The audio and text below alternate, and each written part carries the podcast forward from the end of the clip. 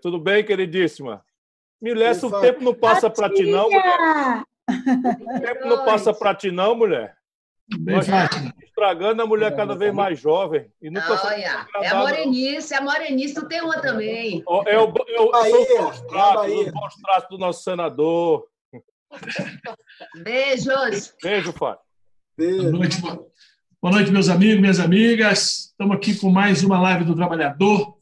E hoje o tema é Um Novo Brasil, os caminhos para construir um país justo, democrático e soberano. Olha, Perpétua Almeida, professora bancária, eleita deputada federal pelo estado do Acre, olha a bandeira do Acre ali atrás, né? é filiada ao PC do B desde 87 e também presidiu os sindicatos bancários do Acre, o Diretório-Geral do Acre. Boa noite, Perpétua. Boa noite, meu amigo. É um prazer. Obrigada por estar aqui, viu? Eu é que agradeço, uma honra muito grande. Está aqui Ciro Gomes, meu querido, nosso amigo Ciro Gomes, ex-governador, deputado federal, ministro, pai, avô. Seja bem-vindo mais uma vez, Ciro. Prazer em vê-lo. Prazer, Antônio. Forte abraço a você. Obrigado pelo privilégio de estar nessa companhia tão especial. Né? Marcelo Freixo, Jacques Wagner, Perpétuo Almeida, Márcio França, são certamente uma lista absolutamente especial, onde estará sempre a melhor referência da vida pública brasileira. Certíssimo. Obrigado, Ciro. Temos também aqui Marcelo Freixo. Esse é, tenho o prazer aqui, porque é deputado federal pelo PSOL e já foi também deputado estadual pelo Rio de Janeiro e presidiu a Comissão de Defesa dos Direitos Humanos. Boa noite, Marcelo. Tudo bem, Freixo? Boa noite, Neto. Muito obrigado pelo convite. Prazer imenso estar aqui com Ciro, com Márcio, com Jacques e com Perpétua. Uma companhia muito boa, muito importante nesse momento, estar ouvindo tanta gente qualificada e que eu tenho tanto respeito. Eu é que agradeço. Estou aqui com o meu amigo também, Jacques Wagner, né? ex-governador da Bahia, ex-ministro-chefe da Casa Civil, foi ministro do Trabalho, esteve lá no meu sindicato. Hein? É? E hoje está lá fazendo frente ao governo fascista do Bolsonaro no Senado Federal. Boa noite, Jacques. Prazer revê-lo. Boa noite, Neto. Boa noite, Ciro, Márcio, Freixo, Perpétua. É um prazer estar batendo esse papo aqui com você nessa noite de sábado. É. E para fechar aqui com chave de ouro, meu amigo Márcio França, ex-governador de São Paulo, já foi deputado federal, secretário de Estado, prefeito, e é o próximo prefeito da capital de São Paulo aqui, viu, Ciro? Pode ter certeza disso. Boa noite, Márcio. Está sem som, Márcio. Eles tiram aqui. Boa noite, um abração para todo mundo aí. Freixo, Jaques, Ciro, Perpétua, a minha rainha das castanhas lá, que toda vez me trazia para a gente lá no Congresso, ficava tão feliz de aquelas madrugadas lá do Congresso, aqueles embates lá, a Perpétua chegava com as castanhas. É, vira e mexe, eu me lembro disso, falo para todo mundo. Olha lá, chegava alguém lá com aquelas castanhas, era perpétua. E o pessoal chama de castanha do Pará, mas diz que na origem vem do Acre mesmo, né? É, e aí quem chamava de castanha do Pará perdia, tu lembra? É isso mesmo, é isso mesmo. É. Tinha que chamar castanha do Acre. Claro. Antes de começar a nossa conversa aqui, eu quero, eu aprendi, eu fico até meio envergonhado, mas o Eduardo Moreira me ensinou, a gente tem que pedir para o pessoal dar like no vídeo, compartilhar, né, e anunciar a promoção de mais um sorteio do livro do meu amigo, que está numa fase aí de lançamento. Então, é passar uma mensagem lá no WhatsApp, que está no comentário, e para participar, manda uma mensagem pelo zap do Neto, pelo número 9, é 11, capital, 988688755, com a palavra promoção. Clica no link, aí vai ser participar do sorteio para ganhar um livro do Ciro.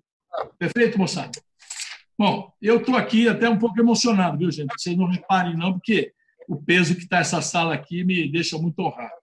E eu acho que a gente pode começar, e não dá para começar, sem falar na prisão do Fabrício Queiroz, que parece que é o divisor de água do jogo, né? abre um novo capítulo na situação delicada do governo federal e também desdobramentos dessa operação pelo Ministério Público do Rio, que ainda são bastante imprevisíveis algumas questões que já emergem são um aparente aferramento, ou seja, o Bolsonaro para de ameaçar, inclusive faz uma visita secreta lá do ministro da Justiça para o Alexandre Moraes, e a confirmação de que Flávio Bolsonaro chefiava uma quadrilha que desviava recurso público do Alege. Então, para vocês aqui, eu quero começar pela Perpétua. qual a importância dessa prisão e quais os seus desdobramentos que vocês estão enxergando a partir de agora no Brasil. É, primeiro, boa noite a todos que estão nos ouvindo. É um prazer muito grande estar aqui agora, viu? Muito obrigada, Antônio, pelo convite. Eu que me sinto honrada aqui, ó. Me senti aqui a rainha no meio desses homens, viu? É bom estar aí encontrando meus amigos de parlamento. Ciro foi deputado federal comigo, foi um prazer muito grande. A gente sempre dialogava muito. É, confirmou a notícia de que o advogado do Flávio e da família, esse Youssef, também foi o Fecha o seu som, menino da facada? Wagner, já que você podia fechar o seu som. Fecha, fecha. Desculpe. É bom encontrar Márcio França, viu, Márcio? Um abraço aí para ti. Quanto tempo, não é? E Verdade. meu amigo Peixo, que está ali no dia a dia comigo, a gente está sabendo aí a dor e a delícia de ser deputado federal nesse momento, que eu acho que a delícia não tem, não é? É só a dor de estar assistindo o país nessa situação. E é bom encontrar Jacques Wagner, que eu não o vi apenas durante a quarentena, trabalhamos juntos no Ministério da Defesa. Olha, o país vive um momento muito difícil. Bolsonaro é o governo do caos, é o governo das ameaças, é o governo que está botando o país inteiro de sobressalto. É o governo onde o país está assistindo, é, sem acreditar, as quase 50 mil mortos. Então, eu queria aproveitar e prestar minha solidariedade primeiro às 49.156 famílias que perderam pessoas. Esse é o momento que a gente vive. E mais de um milhão de pessoas contaminadas. Você não vê, eu não vi em nenhum momento o presidente Bolsonaro vir a público prestar solidariedade no lugar dela, tentar demonstrar o mínimo de carinho, o mínimo de afeto. É ódio o tempo inteiro. Mas, no dia da prisão do Fabrício, o presidente fez questão de, na, numa das suas lives, é, fazer a defesa do Fabrício. Inclusive dizer, olha, ele não estava foragido. Eu disse, opa, o homem já estava escondido, foragido, sei lá o que, há mais de um ano. Na cabeça de todo mundo, a pergunta era aquela, cadê o Queiroz? Cadê o Queiroz? É tanto que todo mundo dizia que era foragido, mas pelo, pela conversa do presidente Bolsonaro, o Queiroz estava brincando de esconde-esconde. O fato é esse homem deve guardar muitos segredos da família Bolsonaro, que não é só aquele depósito de vinte e poucos mil na conta da mulher do presidente ou na conta da, da mulher do filho do presidente, que é senador da República. O fato é que o Queiroz, que estava sendo escondido pelo advogado do presidente da República e de um senador da República, que é seu filho, deve guardar muitos segredos. É uma situação que é tipo a casa caiu. E se esse Fabrício falar, aí a situação do governo, que na minha opinião já não tem mais futuro, aí a situação do Bolsonaro se complica. Obrigado. Jacques, como é que você vê esse momento aí? Quais desdobramentos você está enxergando nisso?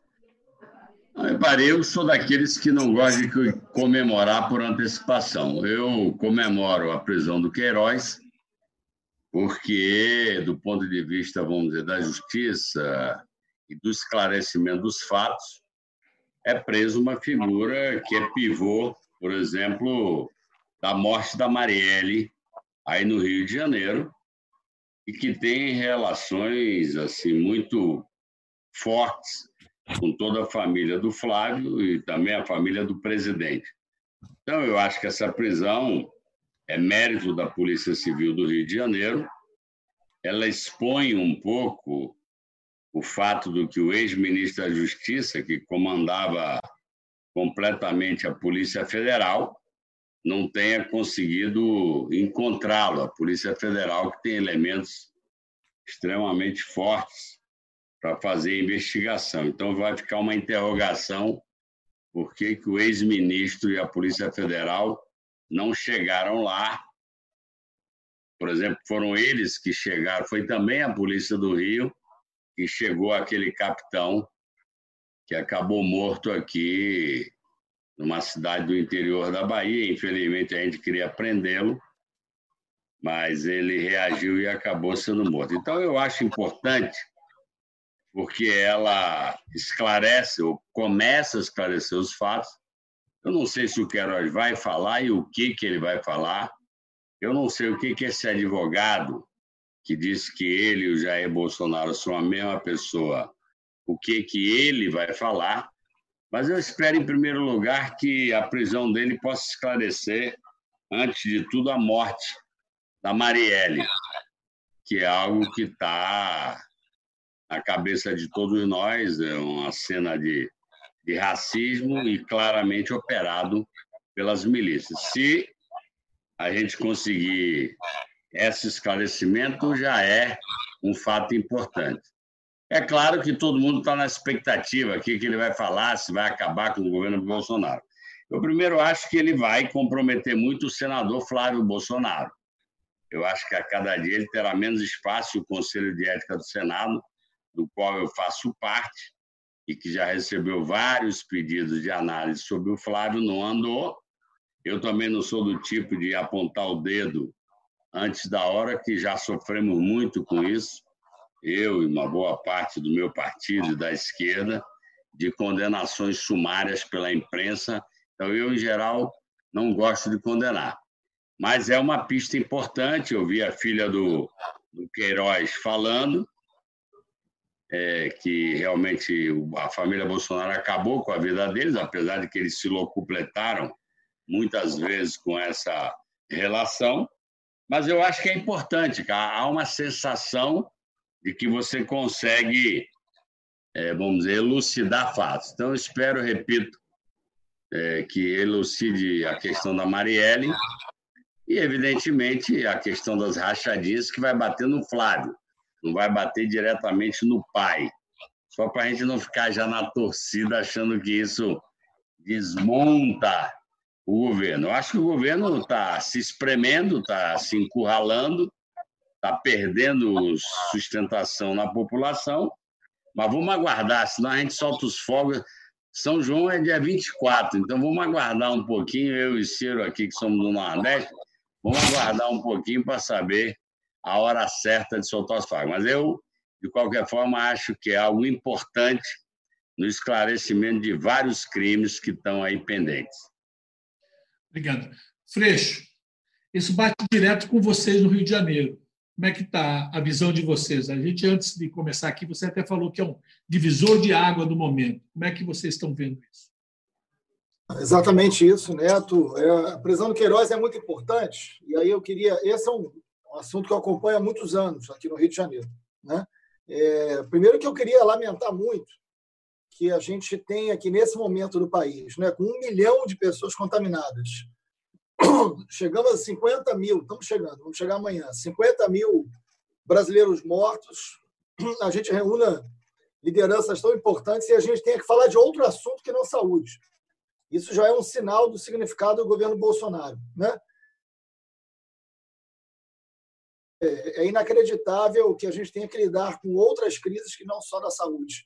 E, mas, enfim, elas existem e a gente tem que dar conta. mas toda a nossa solidariedade à dor de um povo é, nesse momento. O Queiroz ele é o elo principal entre a família Bolsonaro e as milícias. A gente tem que ser muito didático nessa hora. A gente precisa ser muito pedagógico nesse momento, tem que explicar exaustivamente quem é o Queiroz. Né? É, eu não sei, Jacques, o grau de relação do Queiroz com a Marielle diretamente, do caso mas eu não tenho nenhuma dúvida, e esse é um caso que eu acompanho dia a dia, né? eu não tenho menor dúvida de que o assassinato da Marielle passou pelas milícias. Qual milícia, com qual. Isso a investigação que será concluída, não tenho menor dúvida disso, esse ano vai dizer. Né? Então vamos também aguardar. Agora, o Queiroz, ele sempre foi uma pessoa do Jair. O Queiroz nunca foi uma pessoa do Flávio. O Queiroz conhece o Jair na década de 80 e eles têm longa relação. A gente precisa deixar isso muito claro. Quem leva o Queiroz para o gabinete do Flávio é o Jair. Não é o Flávio que conhece. o Queiroz. Né? O Queiroz leva para dentro do gabinete. Por que o gabinete do Flávio? Porque, é, vamos, vamos olhar para a família, né? Ele não vai botar um controle de um esquema no gabinete do Tonho da Lua, do, do Carluxo, porque não é, não é confiável nem para o pai. Não vai botar no Eduardo. Então, bota no do Flávio, que é onde ele confia mais. Por isso estava no gabinete do Flávio. Eu não tenho a menor dúvida que o Flávio acabou. O Flávio será preso. Não vai ter possibilidade do Flávio escapar disso. O quanto isso vai sobrar para o Jair, eu não sei ainda. Mas é o filho do presidente, senador da República, preso por um esquema de corrupção que fere de morte a bandeira central do Bolsonaro de dizer que é uma outra política e que não tem corrupção. É o seu filho número um. Não dá para dizer que o Jair não tem a ver com isso. Até porque a corrupção passava por uma pessoa dele. Tem depósito do Queiroz na conta da primeira-dama, que até agora não está explicado. O esquema de corrupção ali é muito profundo. O Queiroz leva para dentro do gabinete do Flávio a família do Queiroz inteira mas tem uma pessoa que ele não leva para o gabinete do Flávio, que é a Natália, filha do Queiroz. Ele bota no gabinete do Jair. E ela é personal trainer no Rio de Janeiro, trabalhando em diversas academias, recebendo pelo gabinete do Jair e repassando 80% do seu salário para o Queiroz. Essa, a gente precisa pegar todos esses detalhes que não são detalhes para entender uma engenharia de corrupção da família e não um desvio do Flávio. E essa relação com a milícia pode render muito. É aí que a gente tem que morar né, e entender bem o que significa. O Adriano não era uma pessoa qualquer no Rio de Janeiro. Mesmo. O Adriano significava o chefe do escritório do crime. Já conversei sobre isso com o Ciro. É o maior grupo de matadores da história. E eu estou falando de um lugar violento. Do Rio de Janeiro. Porque o Rio de Janeiro é esse cartão postal, mas um cartão postal em cima de um esgoto que relaciona crime, polícia e política, de onde brota Bolsonaro. Bolsonaro é resultado da relação de crime, polícia e política do subterrâneo do Rio de Janeiro. E é isso que se desvenda quando prende Queiroz. Então é muito importante e pode sim ser um divisor de águas para a República Brasileira. A família do Adriano, a mãe e a ex-mulher estavam lotados no gabinete do Flávio. O Flávio entrega uma medalha Tiradentes, que é a maior comendo do Rio de Janeiro, ao Adriano dentro da cadeia quando ele estava preso por homicídio. E o Jair Bolsonaro defende o Adriano na tribuna do Congresso Nacional. A gente precisa relacionar essas coisas, gente, porque elas estão ligadas, elas não são separadas. E é o Jair Bolsonaro, quando eu presidi a CPI das milícias, em 2008, quando nós fizemos um relatório que levou à prisão mais de 200 líderes, o Jair Bolsonaro foi a público defender a legalização das milícias. Ele defendeu publicamente a legalizar. Como é que alguém quer legalizar uma máfia? É o Jair Bolsonaro. Então, a ascensão das milícias no Rio e no Brasil tem a digital do presidente da República. É isso que a gente tem que falar. Bom, por início é isso. Márcio, como é que você vê isso aí? Precisa ligar o som. Olha, eu acho que é, para quem não, não conviveu com toda essa história assim mais a miúde, como é o caso do Freixo, enfim, o que, o que salta aos olhos né, é sempre essa coisa, parece que é o, é o fechamento perfeito de um negócio meio fuleiro, né? Porque não é um negócio assim bem bolado, uma coisa. Por exemplo, esconder o sujeito na casa do advogado da gente não é uma coisa muito inteligente, né? Não é um negócio bem bolado, né? Não é uma coisa que você fala, poxa, esse aqui pessoa saiu para cá, foi para lá e tal. É, é, tudo meio assim, parece que meio é, muito rude, né? Muito rudimentar.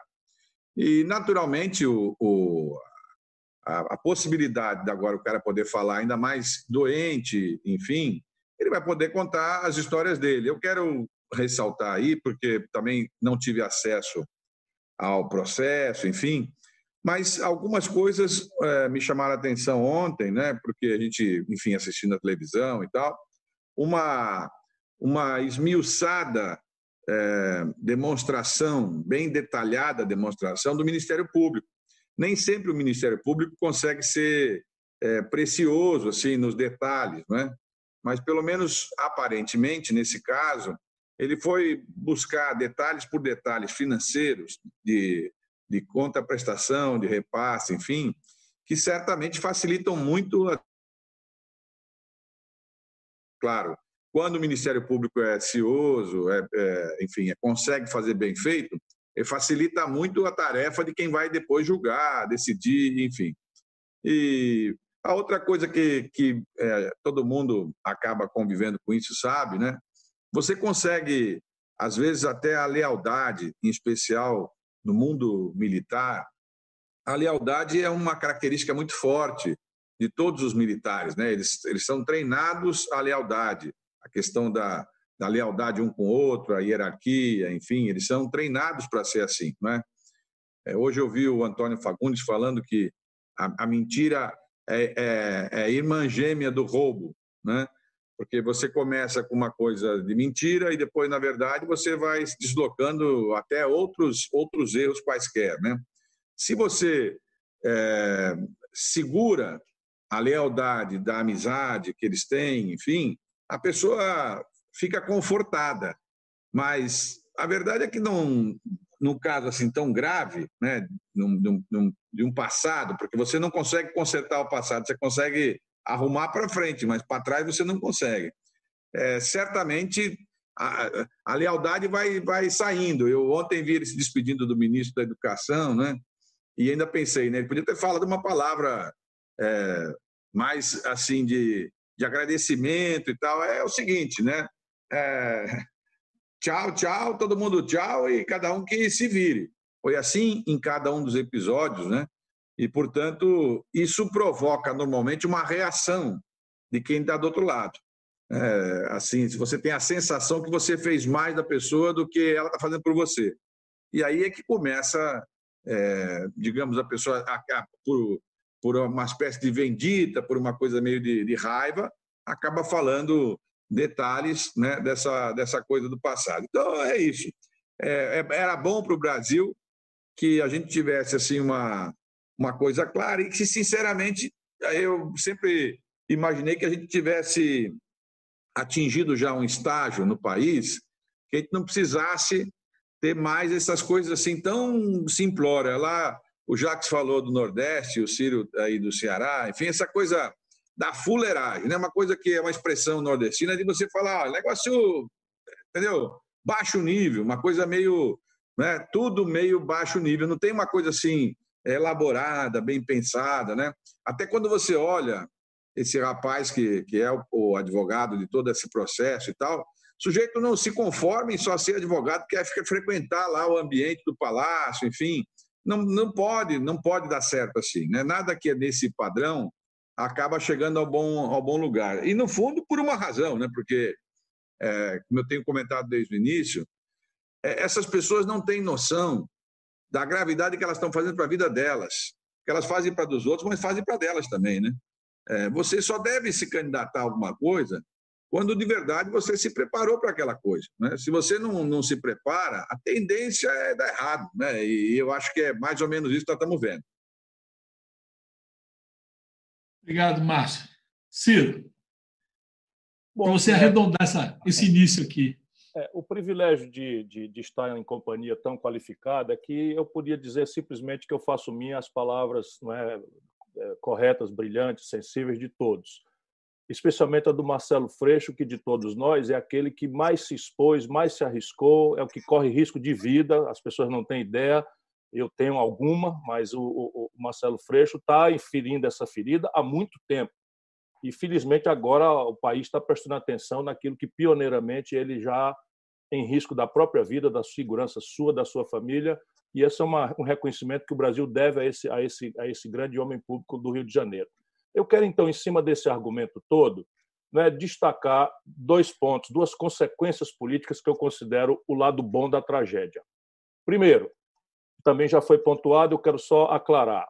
Na medida em que fica vulgarizada a conexão do Bolsonaro né, com milícias, com desvio de dinheiro, com punguismo, com estelionato, fica bastante fortalecida aquela fração das Forças Armadas, que eu acredito que é majoritária, não é? que argumenta no seu intenso debate interno hoje né, em relação ao, avanço do Bolsonaro nessa ameaça de mostrar os dentes, de propor, é, enfim, ministros dando declarações qual é o limite de esticar a corda, o outro lado de dizer que as consequências de uma decisão judicial é, pode ser incalculável, sei lá qual foi a expressão que usou, ou seja, golpistas ali do entorno do Bolsonaro, é, tensionando por dentro da estrutura das Forças Armadas, usurpando um poder que não lhes pertence, e de dentro das Forças Armadas há um argumento muito poderoso é, de fidelidade à Constituição, a desastrada ruptura institucional que no passado não é, levou a gravíssimas incompreensões e abusos e, e, e acusações terríveis de tortura, não é, de, de, de, enfim, de arbitrariedades e de corrupção. Não é?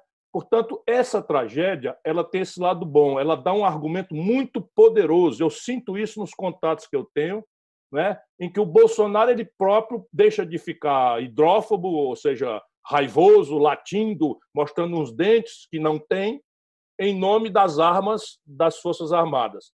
Para agora piar fino, o outro escapola em 48 horas, com desvio de finalidade, usando o, o sabe lá que, que, meio de fuga, com passaporte diplomático, o Bolsonaro para o diário oficial para só fazer tudo desvio de finalidade. Esse é um argumento importante, naquilo que nós estamos nos preocupando e não devemos baixar a preocupação ainda, porque o Bolsonaro está incrustado na Polícia Federal, na Polícia Civil, nessas milícias das polícias militares, Portanto, nada de relaxar.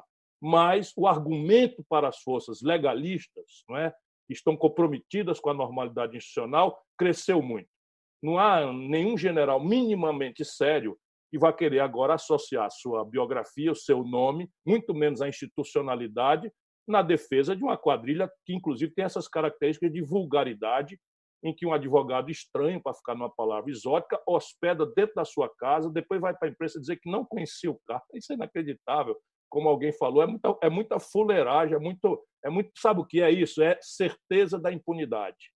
Isso é o que acontece. Certeza da impunidade, é o deslumbramento de novos ricos, novos ricos que chegaram aí. Tal. Então, essa é a primeira consequência, o argumento poderoso para as forças legalistas que há nas, nas Forças Armadas Brasileiras dissuadir aquele meio de campo ali que está aí tentado a quebra de hierarquia que o Bolsonaro está propondo. A outra, dadas as especificidades da lei brasileira, o presidente da República é inalcançável por qualquer crime que haja cometido fora da circunstância do seu próprio mandato.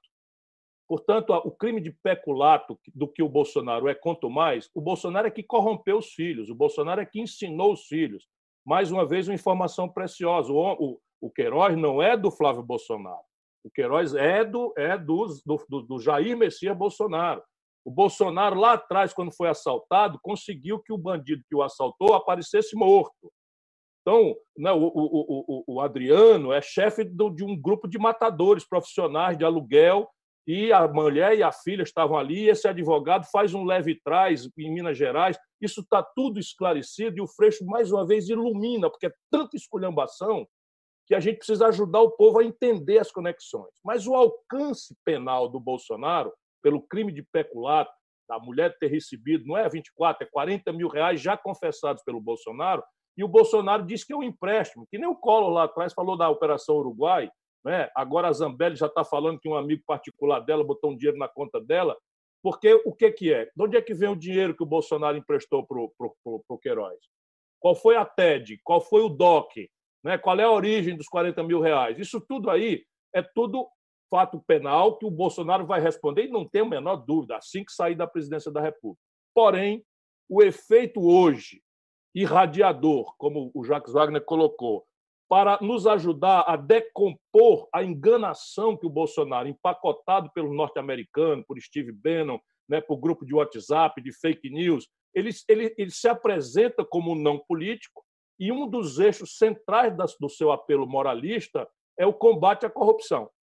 Então, hoje, um terço dos brasileiros ainda sustentam pelo Sul, é, um quarto pelo Sudeste, Norte e Centro-Oeste, e esse conjunto de episódios vulgares, mal cheirosos, né, de um banditismo organizado, de uma quadrilha de punguistas, de, de, de, de, de estelionatários, vai nos ajudar pedagogicamente a ganhar a opinião pública brasileira para aquilo que a democracia tem que estar pronta para fazer.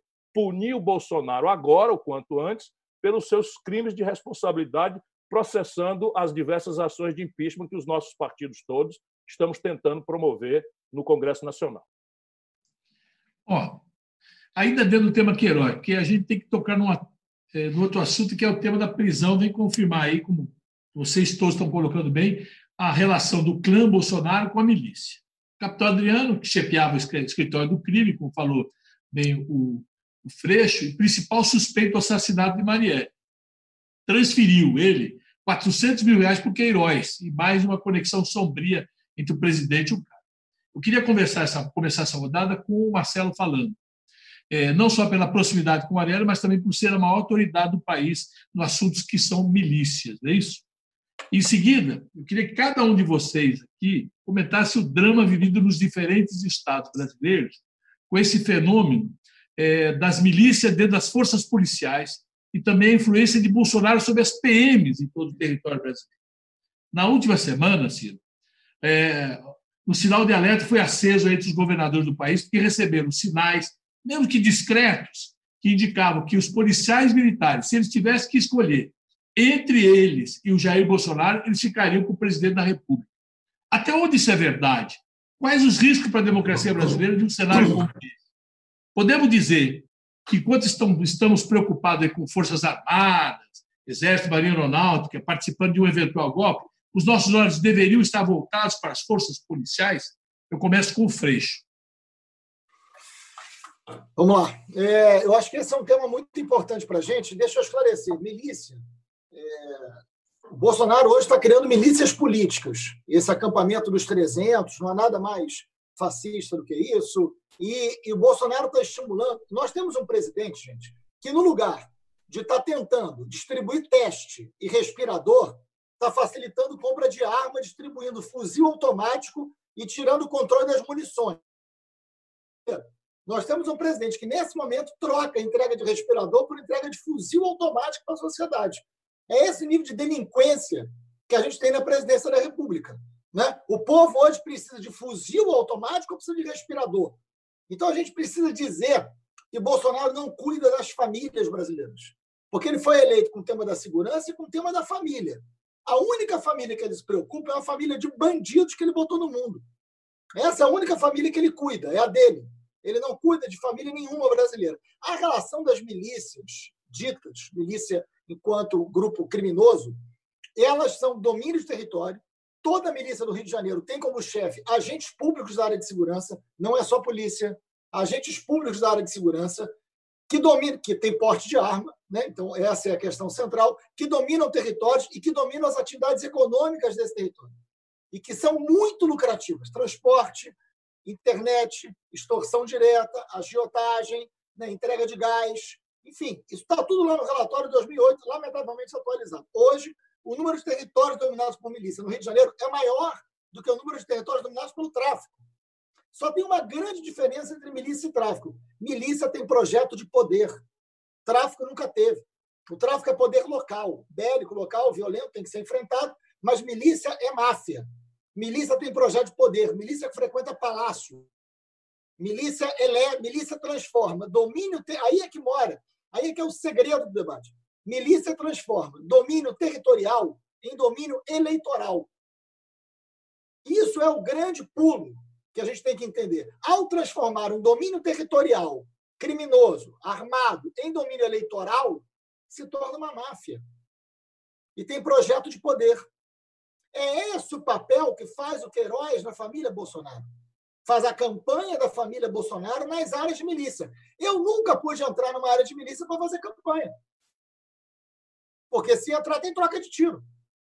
Eles dominam os territórios. Então, é um grande negócio econômico e político. E o papel do Queiroz era fazer isso para a família inteira. É isso que a gente tem que entender e a gente tem que ir em cima. Milícia é crime contra a democracia. Milícia não é um debate de segurança pública, milícia não é um debate de polícia. Milícia é um debate de política. É esse o ponto que a gente precisa jogar o nível para cima. Né? O inimigo agora é outro? Então, é que o andar é outro. Chega em outro andar. Você não resolve o problema da milícia com polícia. E aí tem um outro problema. Eu sou da opinião, Ciro, a quem quero agradecer, sempre é, gentil e amiga palavra, dizer que eu acho que a gente não tem que se preocupar com um golpe que virá. Existe um golpe em curso no Brasil. Nós não temos a realidade de 64, gente. Nós não temos um João Goulart que precisa ser tirado do poder por um projeto. Eles já estão no poder. Tem essa diferença básica, histórica. Existe um projeto golpista em curso, que é o da censura à, à cultura, o da censura à imprensa. Isso está em curso. Isso não virá. Isso não tem uma data. E mais, quando ele entrega armas e ele desmobiliza completamente qualquer possibilidade de controle. Eu vou dar um exemplo. Vocês lembram da juíza Patrícia Scioli, assassinada brutalmente por uma milícia, uma juíza assassinada por milícia no Rio de Janeiro, em 2011? Só descobrimos quem matou aquela juíza por causa do monitoramento das munições. E é isso que o Bolsonaro destruiu agora no Brasil. A nossa taxa de esclarecimento de homicídio é de 4%. Freixo, uma parte, explica bem isso aí, porque isso é crítico, realmente. Isso é muito sério, gente. Mas, mas explica tá... para quem está nos ouvindo, que não conhece o assunto. O Bolsonaro fez um. A Perpétua sabe disso. O Bolsonaro fez uma medida onde ele tira o controle das munições. Porque as munições, quando são vendidas para a segurança pública, elas são marcadas. Então você sabe de que lote. E a nossa briga era para que todas as munições fossem marcadas. E não só as da segurança pública. Ele está tirando as da segurança pública. E eu estou dando um exemplo muito concreto para as pessoas saberem o que eu estou dizendo, para não ficar num debate técnico, porque não é. O, é, é só bom, é bom a gente lembrar, inclusive, que o decreto do Exército, que é quem é responsável para fazer esse monitoramento de armas e munições no país, é um decreto muito rigoroso. Só vai ter é. arma quem, de fato, está lá de acordo com o Estatuto dos o que, que o Bolsonaro fez? Ele baixou um decreto cancelando os decretos do, do Exército. Exército. Do Exército. Exatamente. Ele está contrariando uma norma do Exército, inclusive. Por isso que eu concordo Ou seja, no popular, arma e munição no Brasil agora pode circular clandestinamente. A quem interessa isso? A milícia, óbvio. E a milícia, a milícia dita e a milícia política que ele está criando. E esse é o espírito do golpe que a gente está vivendo hoje. O do conflito, não em áreas de milícia, mas os conflitos em qualquer lugar porque a divergência política vai virar uma briga armada. É, imagina no meio de uma pandemia o presidente está falando em guerra civil. Só aqui. Porque é isso, o golpe está acontecendo, ele está em curso. E essa relação com a. Eu não acredito que as PMs vão romper com os governadores para ficar do lado do Bolsonaro. Mas o que aconteceu no Ceará foi muito grave, muito grave. O que já aconteceu na Bahia, o Jacques sabe disso, o que já aconteceu no Espírito Santo, não são episódios isolados. Se depender do Bolsonaro, há uma quebra do monopólio da força, que é a razão de ser do Estado. É disso. A juíza Patrícia descobriram de quem era a munição. Chegamos no assassino, e era o comandante de um batalhão que está preso até hoje, ligado à milícia, está preso até hoje, por causa da munição. Hoje, o assassinato da juíza não seria esclarecido por causa do Bolsonaro. Então, o que está em jogo hoje é um, é um golpe já dado de morte das instituições. É a isso que a gente tem que reagir, né? de forma muito, muito severa. Então, acho que esse é o caminho que a gente tem que pensar: o caminho das armas, o caminho das milícias ditas, das milícias políticas e dos territórios. É, esse, é essa natureza da onde vem Bolsonaro e para onde ele quer avançar. O Bolsonaro tem projeto de poder, se engana quem, pelo lado tosco que ele tem, acha que ele não tem projeto de poder. E é um projeto autoritário, a gente não pode deixar isso ser vitorioso. Bom, temos três governadores aqui que tiveram sob seu comando polícia, né, polícia militar. Eu vou começar ouvindo aqui o Jacques Wagner, depois quero ouvir o Márcio, depois eu passo para a Peteca e o Ciro arremata. Jacques.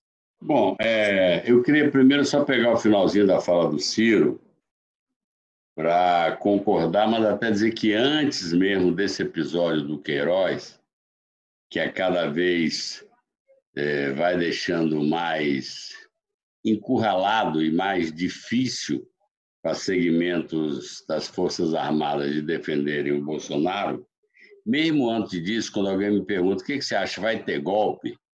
Bom, golpe já teve no impeachment da Dilma, a gente sabe que foi um golpe. Cumpriu-se todas as formalidades.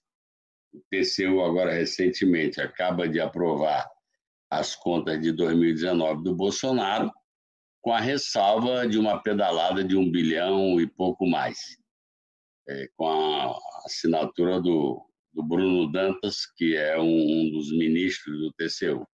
Então, só para a gente cair na real, eu concordo com o Freixo, os golpes da atualidade, eles não são mais os golpes tradicionais. Às vezes eu fico achando que as pessoas estão esperando o tanque na rua. Bom, isso é o aparato, é o caldo de cultura.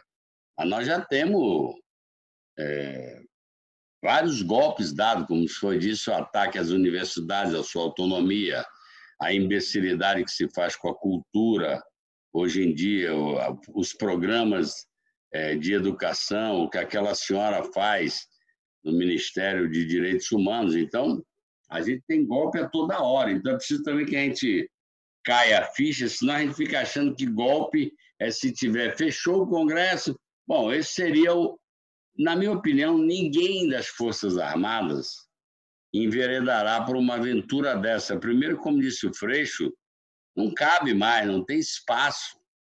O tapa na cara que esses que querem falar de intervenção receberam do chefe do Estado-Maior das Forças Armadas Americanas ao pedir desculpas em público por ter desfilado num ato político com Trump, pela relação que as Forças Armadas aqui têm com é, os Estados Unidos, na minha opinião, para mim é pá de cal. Eu não acredito em nada de tanque na rua. Esse, essa coisa, para mim, não vai acontecer. Eu acho que as Forças Armadas não darão um golpe formal, nem para tirar, nem para manter o. O resto, para mim, é bravata. Todo mundo fala porque se esticar a corda é jogo de, de tensionamento psicológico.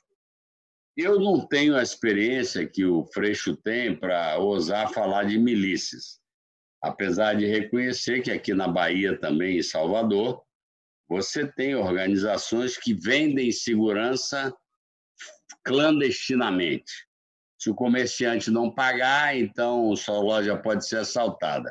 Se pagar a mesada ou a mensalidade, aí provavelmente ele terá a sua coisa definida. É claro que nós não temos a estrutura que a milícia é, conseguiu chegar no Rio de Janeiro, de terem bairros que você só entra com autorização ou coisa desse tipo. Já sobre as polícias militares, aquele dito aviso de que eles ficariam, para mim, é outra bravata sem base consistente em nada. Mas as polícias militares são uma deformação do Brasil resquício do autoritarismo. Não tem o menor sentido ter polícia militar, bombeiro militar. Eu criei. Mas essa é uma discussão absurda. Onde é que tem polícias para tratar do item segurança com a estrutura hierárquica de militar? Porque os militares são treinados para matar ou morrer numa guerra e para defender seu território. Até porque a parte ocupacional, que é do Exército, ela hoje existe muito pouco. Hoje a guerra é de mísseis, a guerra é pelo ar, a guerra é cibernética. Então, então na minha opinião, a polícia militar e o programa, a tese de desmilitarização das polícias é uma tese que a gente tinha que seguir, não tem o menor sentido. Nem as polícias militares como força auxiliar. Tudo bem, se tiver uma guerra, todo mundo que tiver arma vai para a rua. As polícias militares hoje, nos nossos estados, elas não formam pela manhã, como é no Exército, hastear a bandeira, ouvir a ordem do dia. Não tem mais esse sentimento. Agora, nós já vivemos, eu era governador quando o CID sofreu isso, eu me lembro muito do diálogo que eu tive com o CID pelo telefone. Aqui a gente conseguiu segurar 12 dias e acabar estourando aquela caminhada que é, pretendia chegar a Brasília pela chamada PEC 300. O contingente das polícias militares é muito maior do que o do Exército. E todo mundo está armado. Agora, eu, pessoalmente, acho que esse aviso Bolsonaro é parear uma identidade, porque como ele é militar e eles são militares, é óbvio que eles se sentem representados por alguém desse tipo, sabem que algumas questões salariais ele alavancou agora com essa reforma, mas eu não vejo essa esse risco de coisa. Agora, vou insistir. a gente está vendo golpe, quebra de hierarquia no dia a dia nosso. Na verdade, a gente está vivendo uma sociedade assombrada por essas questões que a gente está vendo aí no dia a dia. E eu gosto de falar, não quero ficar remoendo o passado, nem puxar a sardinha para mim, mas a primeira rasteira na democracia foi dada por alguns democratas no impeachment da Dilma. Comemoraram, porque acharam que esse era o acesso ao poder, e acabaram produzindo, na minha opinião, 2018. Criminalizaram o PT e acabaram criminalizando a política como um todo. Aí, aparentemente, o novato encantava porque era um outsider da política. Então, a eleição de 2018, que é outro tema que a gente tem que cuidar, das redes, das fake news, ela foi ganha no binário ódio e medo. Ódio da política, que foi plantado, e medo da questão da insegurança, que é uma realidade na vida de cada um de nós. E aí ele saiu apontando a arma para todo mundo, dizendo que ia armar todo mundo, com isso que ia resolver, a gente sabe que não vai resolver nada. Então, acho que nós temos uma tarefa muito grande, mas, bom, pela minha experiência aqui, a gente conseguiu controlar aquela greve muito dura para mim, foram 12 dias, não era brincadeira, a gente se sente ameaçado, eles botando os carros da Polícia Militar na frente da Assembleia, mas conseguimos ultrapassar. Mas só quero lembrar o seguinte: a gente tem tido golpe contra a democracia, no sentido verdadeiro da palavra, no nosso cotidiano. E não acho que vai ter golpe formal. Mas concordo com o Ciro. A turma que está no governo militar está cada vez se isolando mais dentro das forças. As vozes estão aumentando daqueles que sabem que estão queimando a gordura institucional das Forças Armadas, o patrimônio, por conta de cargos no governo.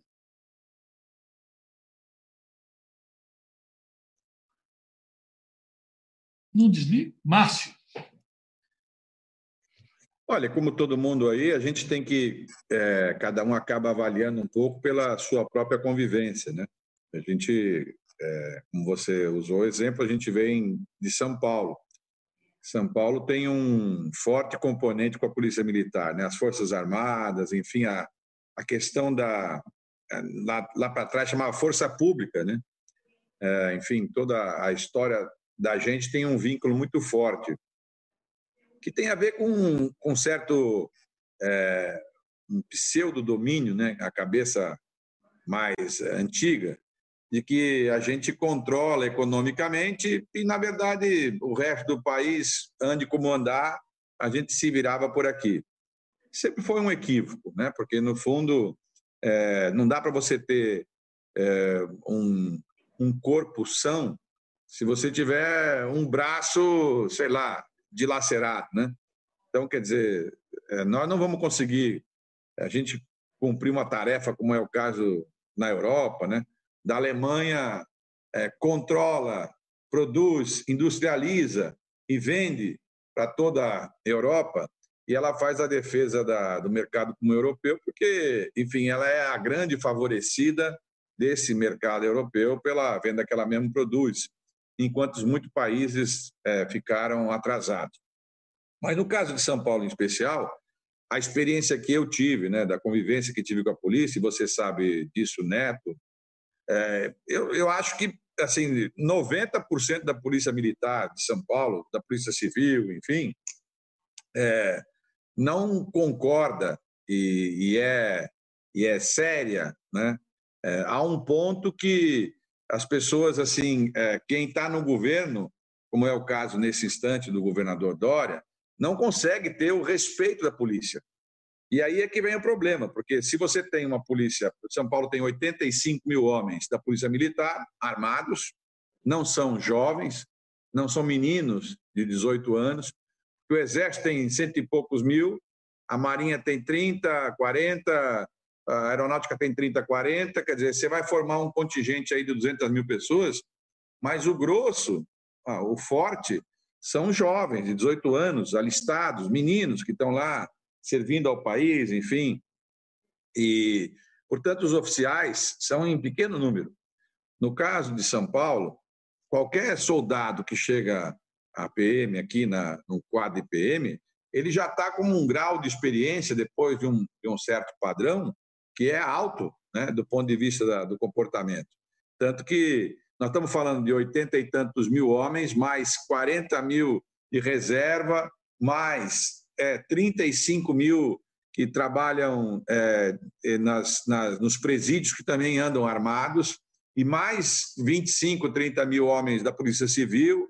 Portanto, nós estamos falando aqui em São Paulo em 200 mil homens né, armados, é, basicamente armados pelo Estado. Quer dizer, o Estado autoriza eles andarem armados e, por isso, eles têm que. Eles, eles são pessoas especiais, porque a ninguém é dado o direito de ser armado. Né? A arma desequilibra as relações. Então, quando o Estado entrega para alguém esse, essa, essa, essa, essa competência de andar armado, evidentemente que você exige dele também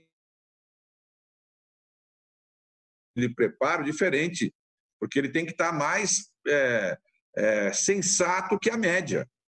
Às vezes a gente, nós em casa, essa história de pandemia é, deixa todo mundo tão tenso que às vezes você fica bravo com qualquer coisa, daqui a pouco você, o sujeito vai lá e, e, enfim, briga com o neto, briga com a mulher, né?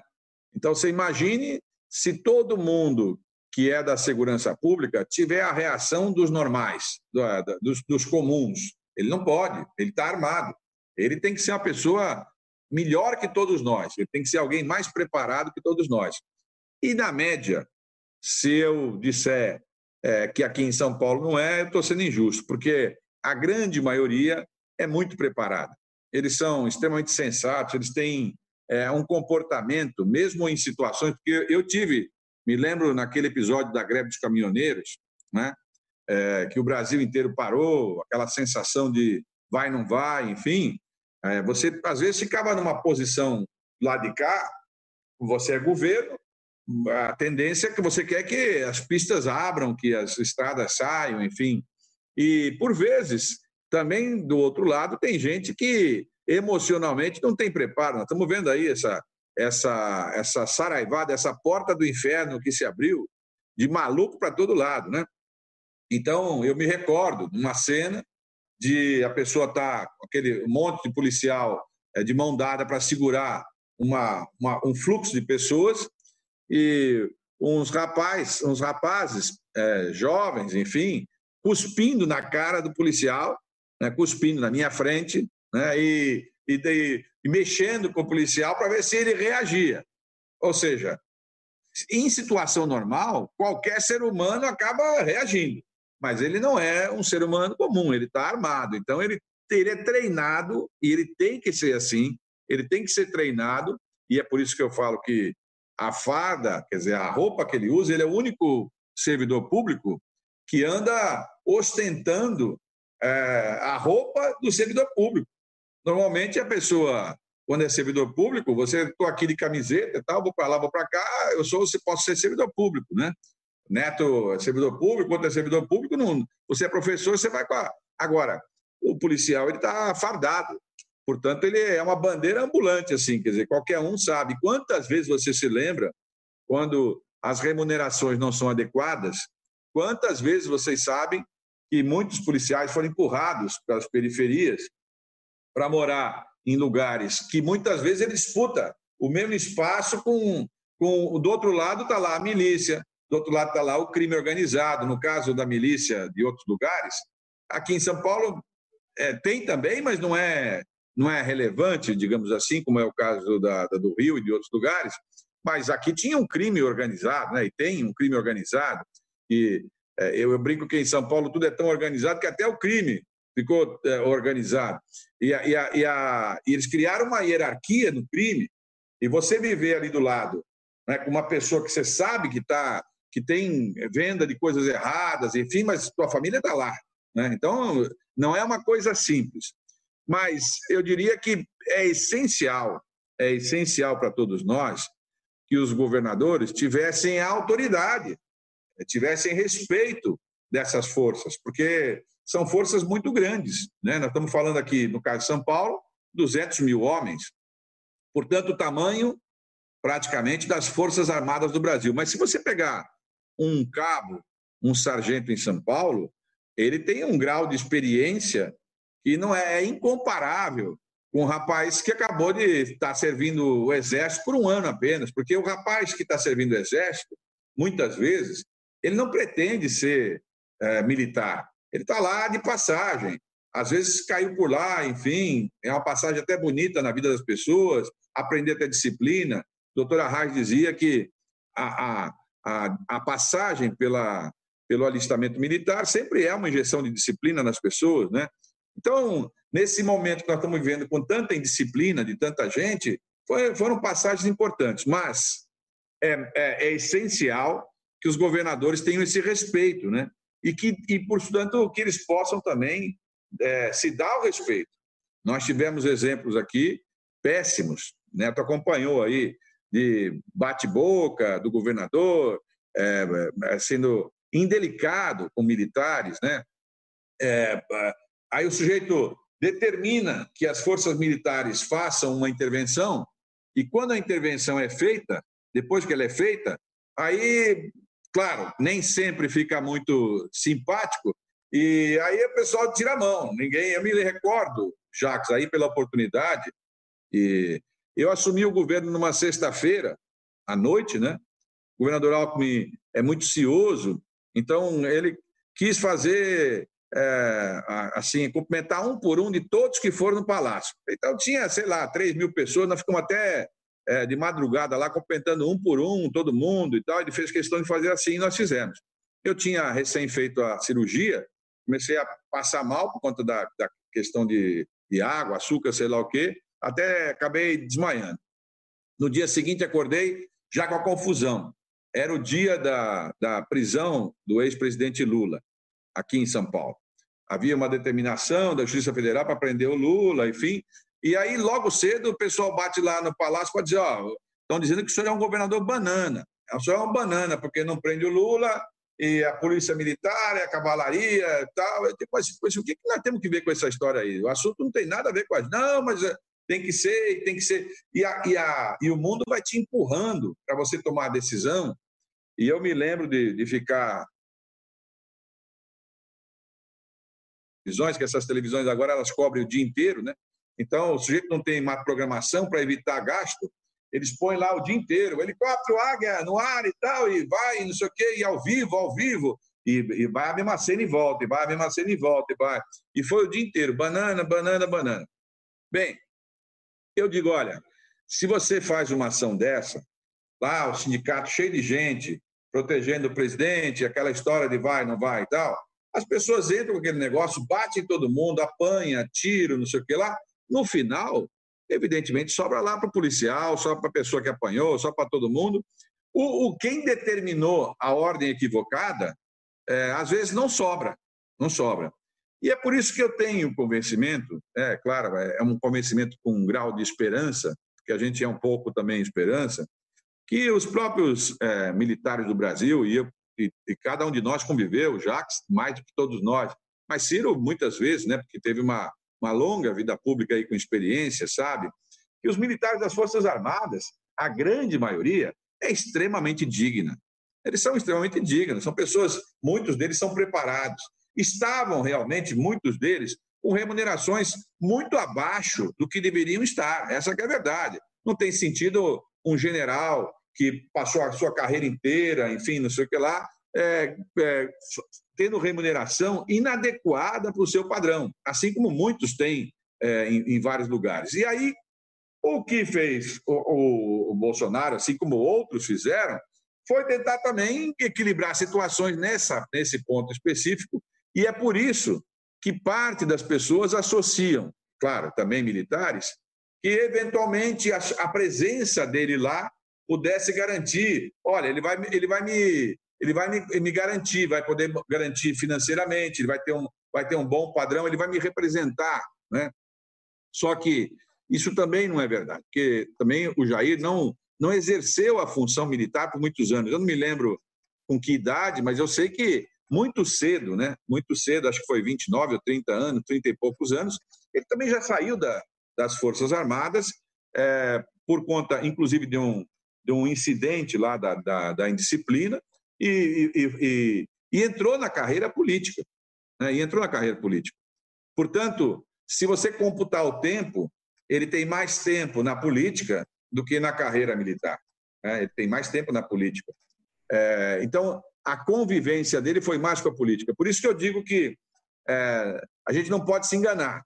Ele não chegou aí à toa, né? senão não, não teria chego também. Ele, ele cumpriu uma chegada a partir de um processo eleitoral. Nós vamos ter que ter inteligência né? de poder demonstrar as, as, os equívocos, em especial, vamos entrar agora nesse procedimento aí eleitoral, demonstrar que a maioria da população não concorda com isso, em especial os militares, que na sua maioria são pessoas dignas e decentes. Obrigado, Márcio. Perpétua. Bem, Antônio e colegas, é, Ciro foi, inclusive, muito incisivo na fala dele, e acho que a gente não pode, de forma alguma, deixar de ligar esses pontos, como o Freixo também fez. A vinculação do Bolsonaro a essas milícias, a família, que é conhecida como a família de milicianos.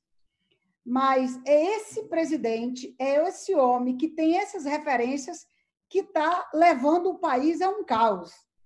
Eu quero lembrar para vocês, e para quem está nos assistindo agora, que Hoje, o Brasil não tem ministro da Educação e nem tem ministro da Saúde.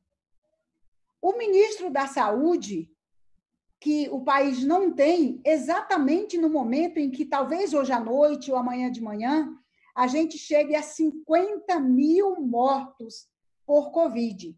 Essa Covid que o Bolsonaro disse que era só uma gripezinha. Depois, ele disse que só matava velhos. Quando passou de 5 mil mortos, ele começou, e daí? O que, que eu posso fazer? Depois, quando passou de 10 mil mortos, ele, alguém perguntou para ele sobre isso, o que, que ele ia fazer, ele disse que não era coveiro. Quando chegou a 30 mil mortos, todo mundo lembra que foi um escândalo no país. Nós mesmos, eu, Freixo e outros colegas, entramos na justiça para derrubar a decisão do Bolsonaro, porque ele mandou o ministério esconder o número de mortos, como se fosse possível esconder a dor das famílias. Então, esse país que não tem ministro da saúde em meio a uma pandemia, também não tem mais ministro da educação. O ministro da educação que disse, naquela famosa reunião do dia 22, que queria mandar prender os ministros do Supremo mas saiu daqui às pressas com medo de ser preso. A consciência do Entraub deve estar pesando, porque ele está com medo. Ontem, ele disse no Twitter que precisava sair do Brasil imediatamente. E acho que foi Ciro que tocou nisso. Olha a esperteza, ou para não dizer safadeza, do governo. Ele não exonerou o Entraub ontem, ele deixou o Entraub viajar com passaporte diplomático, de ministro de Estado, foi para os Estados Unidos e só depois que ele chegou lá é que ele foi exonerado. Agora eu, começo a, agora eu comecei a fazer uma pergunta também. O que, que o Entralbo fez para ter que sair daqui tão apressado, correndo, e só ser exonerado quando está no outro país? Eu não sei se o Bolsonaro e o Entralbo têm uma confiança tão grande possa ter feito se os Estados Unidos não vão entregar ele para a polícia. Aliás, para a justiça, para o Brasil. Agora, eu só quero lembrar também para vocês que esse presidente que conduz o país nesse caos, ele não pode ser referência boa para ninguém. Como disse o Freixo, o homem subiu na tribuna quando era deputado federal, eu me lembro disso, para defender a milícia. E o filho dele, que hoje é senador da República, quando era deputado estadual no Rio de Janeiro, foi no presídio entregar a maior condecoração da Assembleia Legislativa de São Paulo a um miliciano dentro do presídio. É bom lembrar essas coisas. E esse cara que preside o país, eu acho que foi o governador Flávio Dino que disse o seguinte: o Bolsonaro ele se comporta como um serial killer. Ele mata um artigo da Constituição por dia, com as maluquices e absurdos que ele comete. O que ele faz é uma manifestação todo dia, é uma confusão todo dia. Aquelas manifestações que ele ia, e que ele vai, se fizerem de novo, ele vai, pedindo o fechamento do Congresso, pedindo AI-5. Então, esse presidente aí é o mesmo presidente inseguro, com medo do que pode acontecer com ele. Onde é que vocês já viram um presidente da República precisar soltar uma nota assinada pelo ministro da Defesa, pelo vice-presidente da República, para ficar mandando recadinho para o Congresso, para as instituições federais? Isso é insegurança, o cara está com medo, não sabe comandar. O Bolsonaro sabe tanto que aquela cadeira é pequena demais para ele, porque a cadeira de presidente da República é muito grande. Aí o que, que ele faz? Ele monta aquela reunião do dia 22, todo mundo lembra disso, que era para. Olha, veja bem, era para discutir os 30 mil mortos no país, mas foi uma reunião que a gente viu lá que o Entraub defendeu a prisão dos ministros do Supremo, a Damares defendeu a prisão dos governadores e prefeitos, o Salles defendeu que era preciso aproveitar que estava todo mundo fora do Congresso, passar a boiada para poder desmontar as estruturas de fiscalização na questão ambiental, porque a Amazônia está sendo destruída nas mãos do Bolsonaro. E o Guedes disse o quê? O Banco do Brasil está pronto para privatizar, vamos privatizar o Banco do Brasil e as pequenas empresas que morram. E o Bolsonaro fechou com chave de ouro naquela, naquela reunião. E aí onde eu quero ligar a questão das milícias. Lembram que ele bateu na mesa com força e disse: Eu quero armar esse país para enfrentar governadores? Um presidente da República que diz isso, ele precisa pagar pelo que ele faz. Porque se as pessoas começam a se armar para enfrentar governadores, do jeito que cumpriram as ordens dele de invadir os hospitais, Bolsonaro mandou o povo invadir o hospital. Então ele precisa ser punido por isso. Esse homem que defende, como o Freixo falou, que caçou uma portaria do Exército que monitorava armas e munições no país, é o mesmo homem que manda o povo enfrentar os governadores, se armar para enfrentar governadores. Imagina a polícia que já concorda com o Bolsonaro, um ou outro. Eu também não acredito muito nessa história de que a polícia vai ficar contra o seu governador e do lado do presidente da República. Esse presidente que está aí, que comete esses absurdos, eu não acredito. Ciro, duas coisinhas para pimentar o que você vai falar. Primeiro, o Entrave, ele só precisou do passaporte diplomático para entrar lá porque está proibida a ida de brasileiros normais para os Estados Unidos. Se não tivesse, ele não poderia entrar nos Estados Unidos. Então, veja que até isso foi arranjado. Segundo vocês, no Ceará, e seu irmão Cid, nosso companheiro, enfrentou a questão da milícia lá em Sobral, daquela maneira, tomando dois tiros no peito. Dá para você falar bem sobre essa questão da milícia e a polícia militar. Eu quero falar sem me lembrar disso, porque quando eu me lembro disso, a minha vontade é, é outra. Mas é, vamos falar, aproveitar esse momento de reflexão de tanta gente qualificada. Eu acho que o, o, o, o, Jacques Wagner falou uma coisa central, o Freixo falou várias coisas centrais e o Márcio França falou uma coisa que é do, do olhar sobre isso tudo. Eu fui governador, eu não tive nenhum problema com a PM, pelo contrário, eu, eu passei um momento assim extraordinário e, e, e eu atribuo a, a, a, uma experiência desagradável que o meu antecessor, outro grande brasileiro, Tasso Gereissati, teve. O Tasso teve motim na polícia e teve confusão. O comandante da PM levou um tiro no meio da rua de conflito por causa do motim, então teve, enfim. E eu já assumi, por causa desse trauma, eu já assumi com as precauções necessárias. Então, sob o ponto de vista do que o Márcio França falou, entre a minha eleição e a posse, eu fiz um conjunto de reuniões em que eu basicamente comuniquei a eles o seguinte: olha, eu sou o chefe e não sou patrão de ninguém. Então, contem comigo para o que deve é, né, para profissionalizar, para, no limite da saúde financeira do Estado, aperfeiçoar salários, descomprimir promoções. Havia muitas coisas ali justas que eles, por argumentos errados, né, não foram. Então, essa ponderação do Márcio é importante, porque o chefe tem que ter a confiança do, do, do comandado. Porém, eu disse a eles também: olha, comigo, entretanto, sempre foi assim, a minha vida pessoal sempre foi assim, vai ser by the book, vai ser pela regra, pelo regulamento. Fez xixi fora do caco, a gente usa essa expressão aqui, usando, né, vai para a rua. Dentro das, dos regramentos, etc., que na Polícia Militar eram mais flexíveis do que inquérito administrativo, tal, nas funcionalidades civis. Eu atribuo a isto, porque eu vinha de um trauma Então, eu governei com muita paz e muito profissionalismo não é, aqui a Polícia do Ceará. Portanto, eu organicamente tenho um olhar, é, é, vamos dizer, generoso, apesar do que eles fizeram recentemente, e, não, e eu não quero confundir jamais uma minoria ensandecida, assassina, bandida. É? O Freixo tem muita razão, isso é uma das coisas que eu quero pincelar. Aprendi na data, a gente não pode usar a mesma palavra para fatos distintos. De extermínio, isso é uma coisa, não pode chamar de milícia. Outra coisa é, é transformar pedaço da PM em, partido político. Isso também está acontecendo no Ceará, mas não é milícia.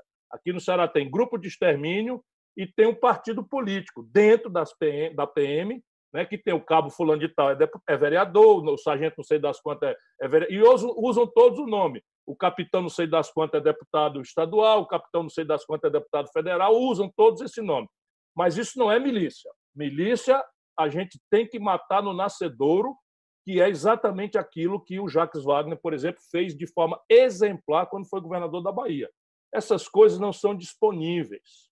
Não é? Isso é que eu acho que explica por que, que, na sequência, a PM do Ceará, que só me deu orgulho, acaba se amotinando com o Cid de uma forma já selvagem e agora se amotina com o Camilo Santana de uma forma bandida. Bandida mesmo, jovens, mascarados, arma na mão, sentado de sem camisa nas viaturas, escolheram Sobral, que é a minha cidade, para entre, entre 184 municípios, atirando para cima, mandando o comércio fechar as portas, escola fechar, etc. Comandado pelos bolsonaristas boçais, que eram os únicos que estavam sem máscara. Os únicos que estavam sem máscara eram mandatários, não é? fulano de tal, Noélio, fulano, eu nem devia estar falando o nome, porque eles adoram quando eu menciono o nome deles, para ganhar voto lá dentro dessas, desses bandidos que se infiltraram dentro da instituição. O que, que aconteceu? Daquela vez, o CID fez em linha com que, excepcionalmente, o Jacques Wagner cometeu o erro da tolerância, que é uma virtude. Né? O governante tem que ser tolerante, tem que ter paciência. Não é, não é fácil você tomar uma decisão para mandar sufocar um motim com todo mundo armado.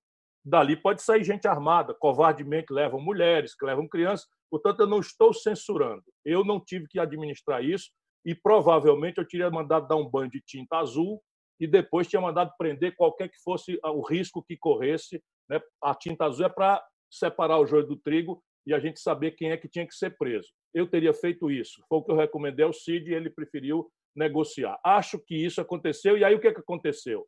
O Congresso Nacional sistematicamente votou anistias.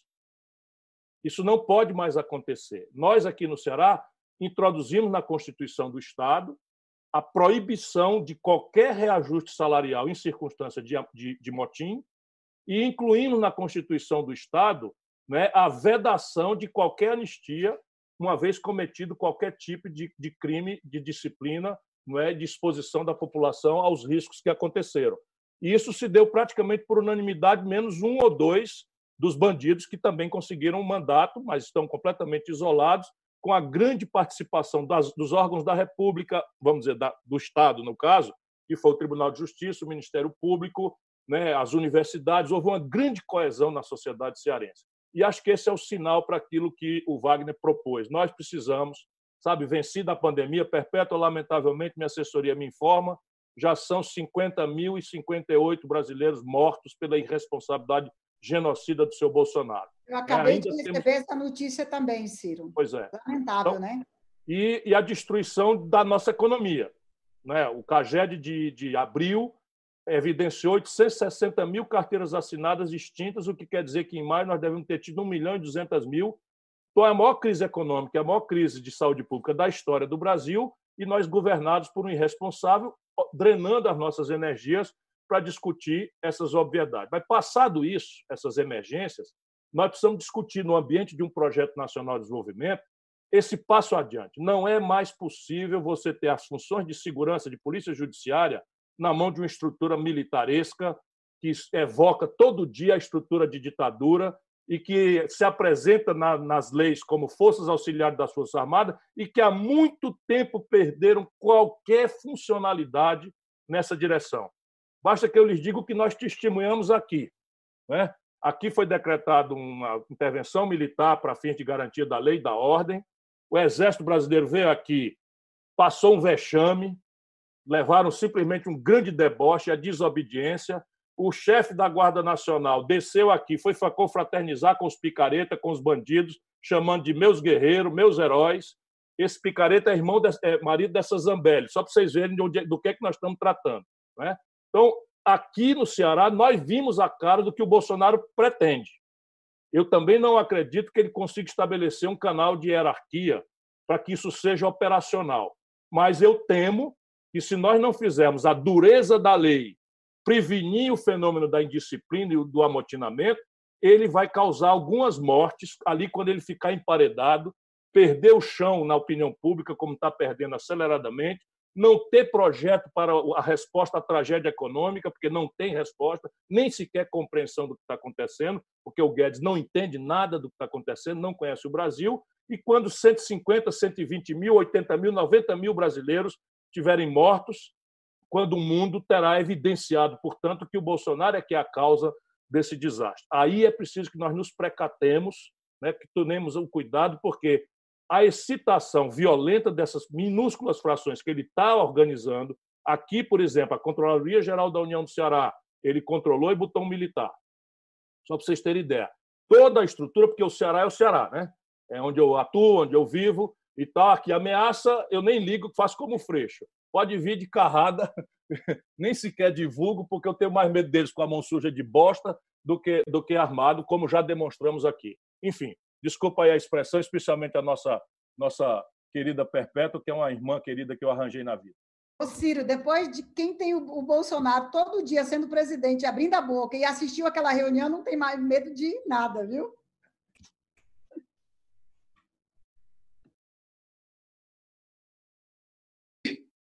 A gente já falou muito sobre a questão, eu queria falar um pouco sobre a frente ampla que a gente está tentando montar para enfrentar o fascismo e toda essa os tentáculos dentro do país. A gente viu algumas iniciativas bem interessantes surgirem. Uma delas capitaneada pelo PDT, PSB, Rede, PV e Cidadania. É, mas a história está mostrando que a gente não pode limitar quando o assunto é organizar para derrotar o fascismo. Então, quero deixar uma provocação para vocês aqui.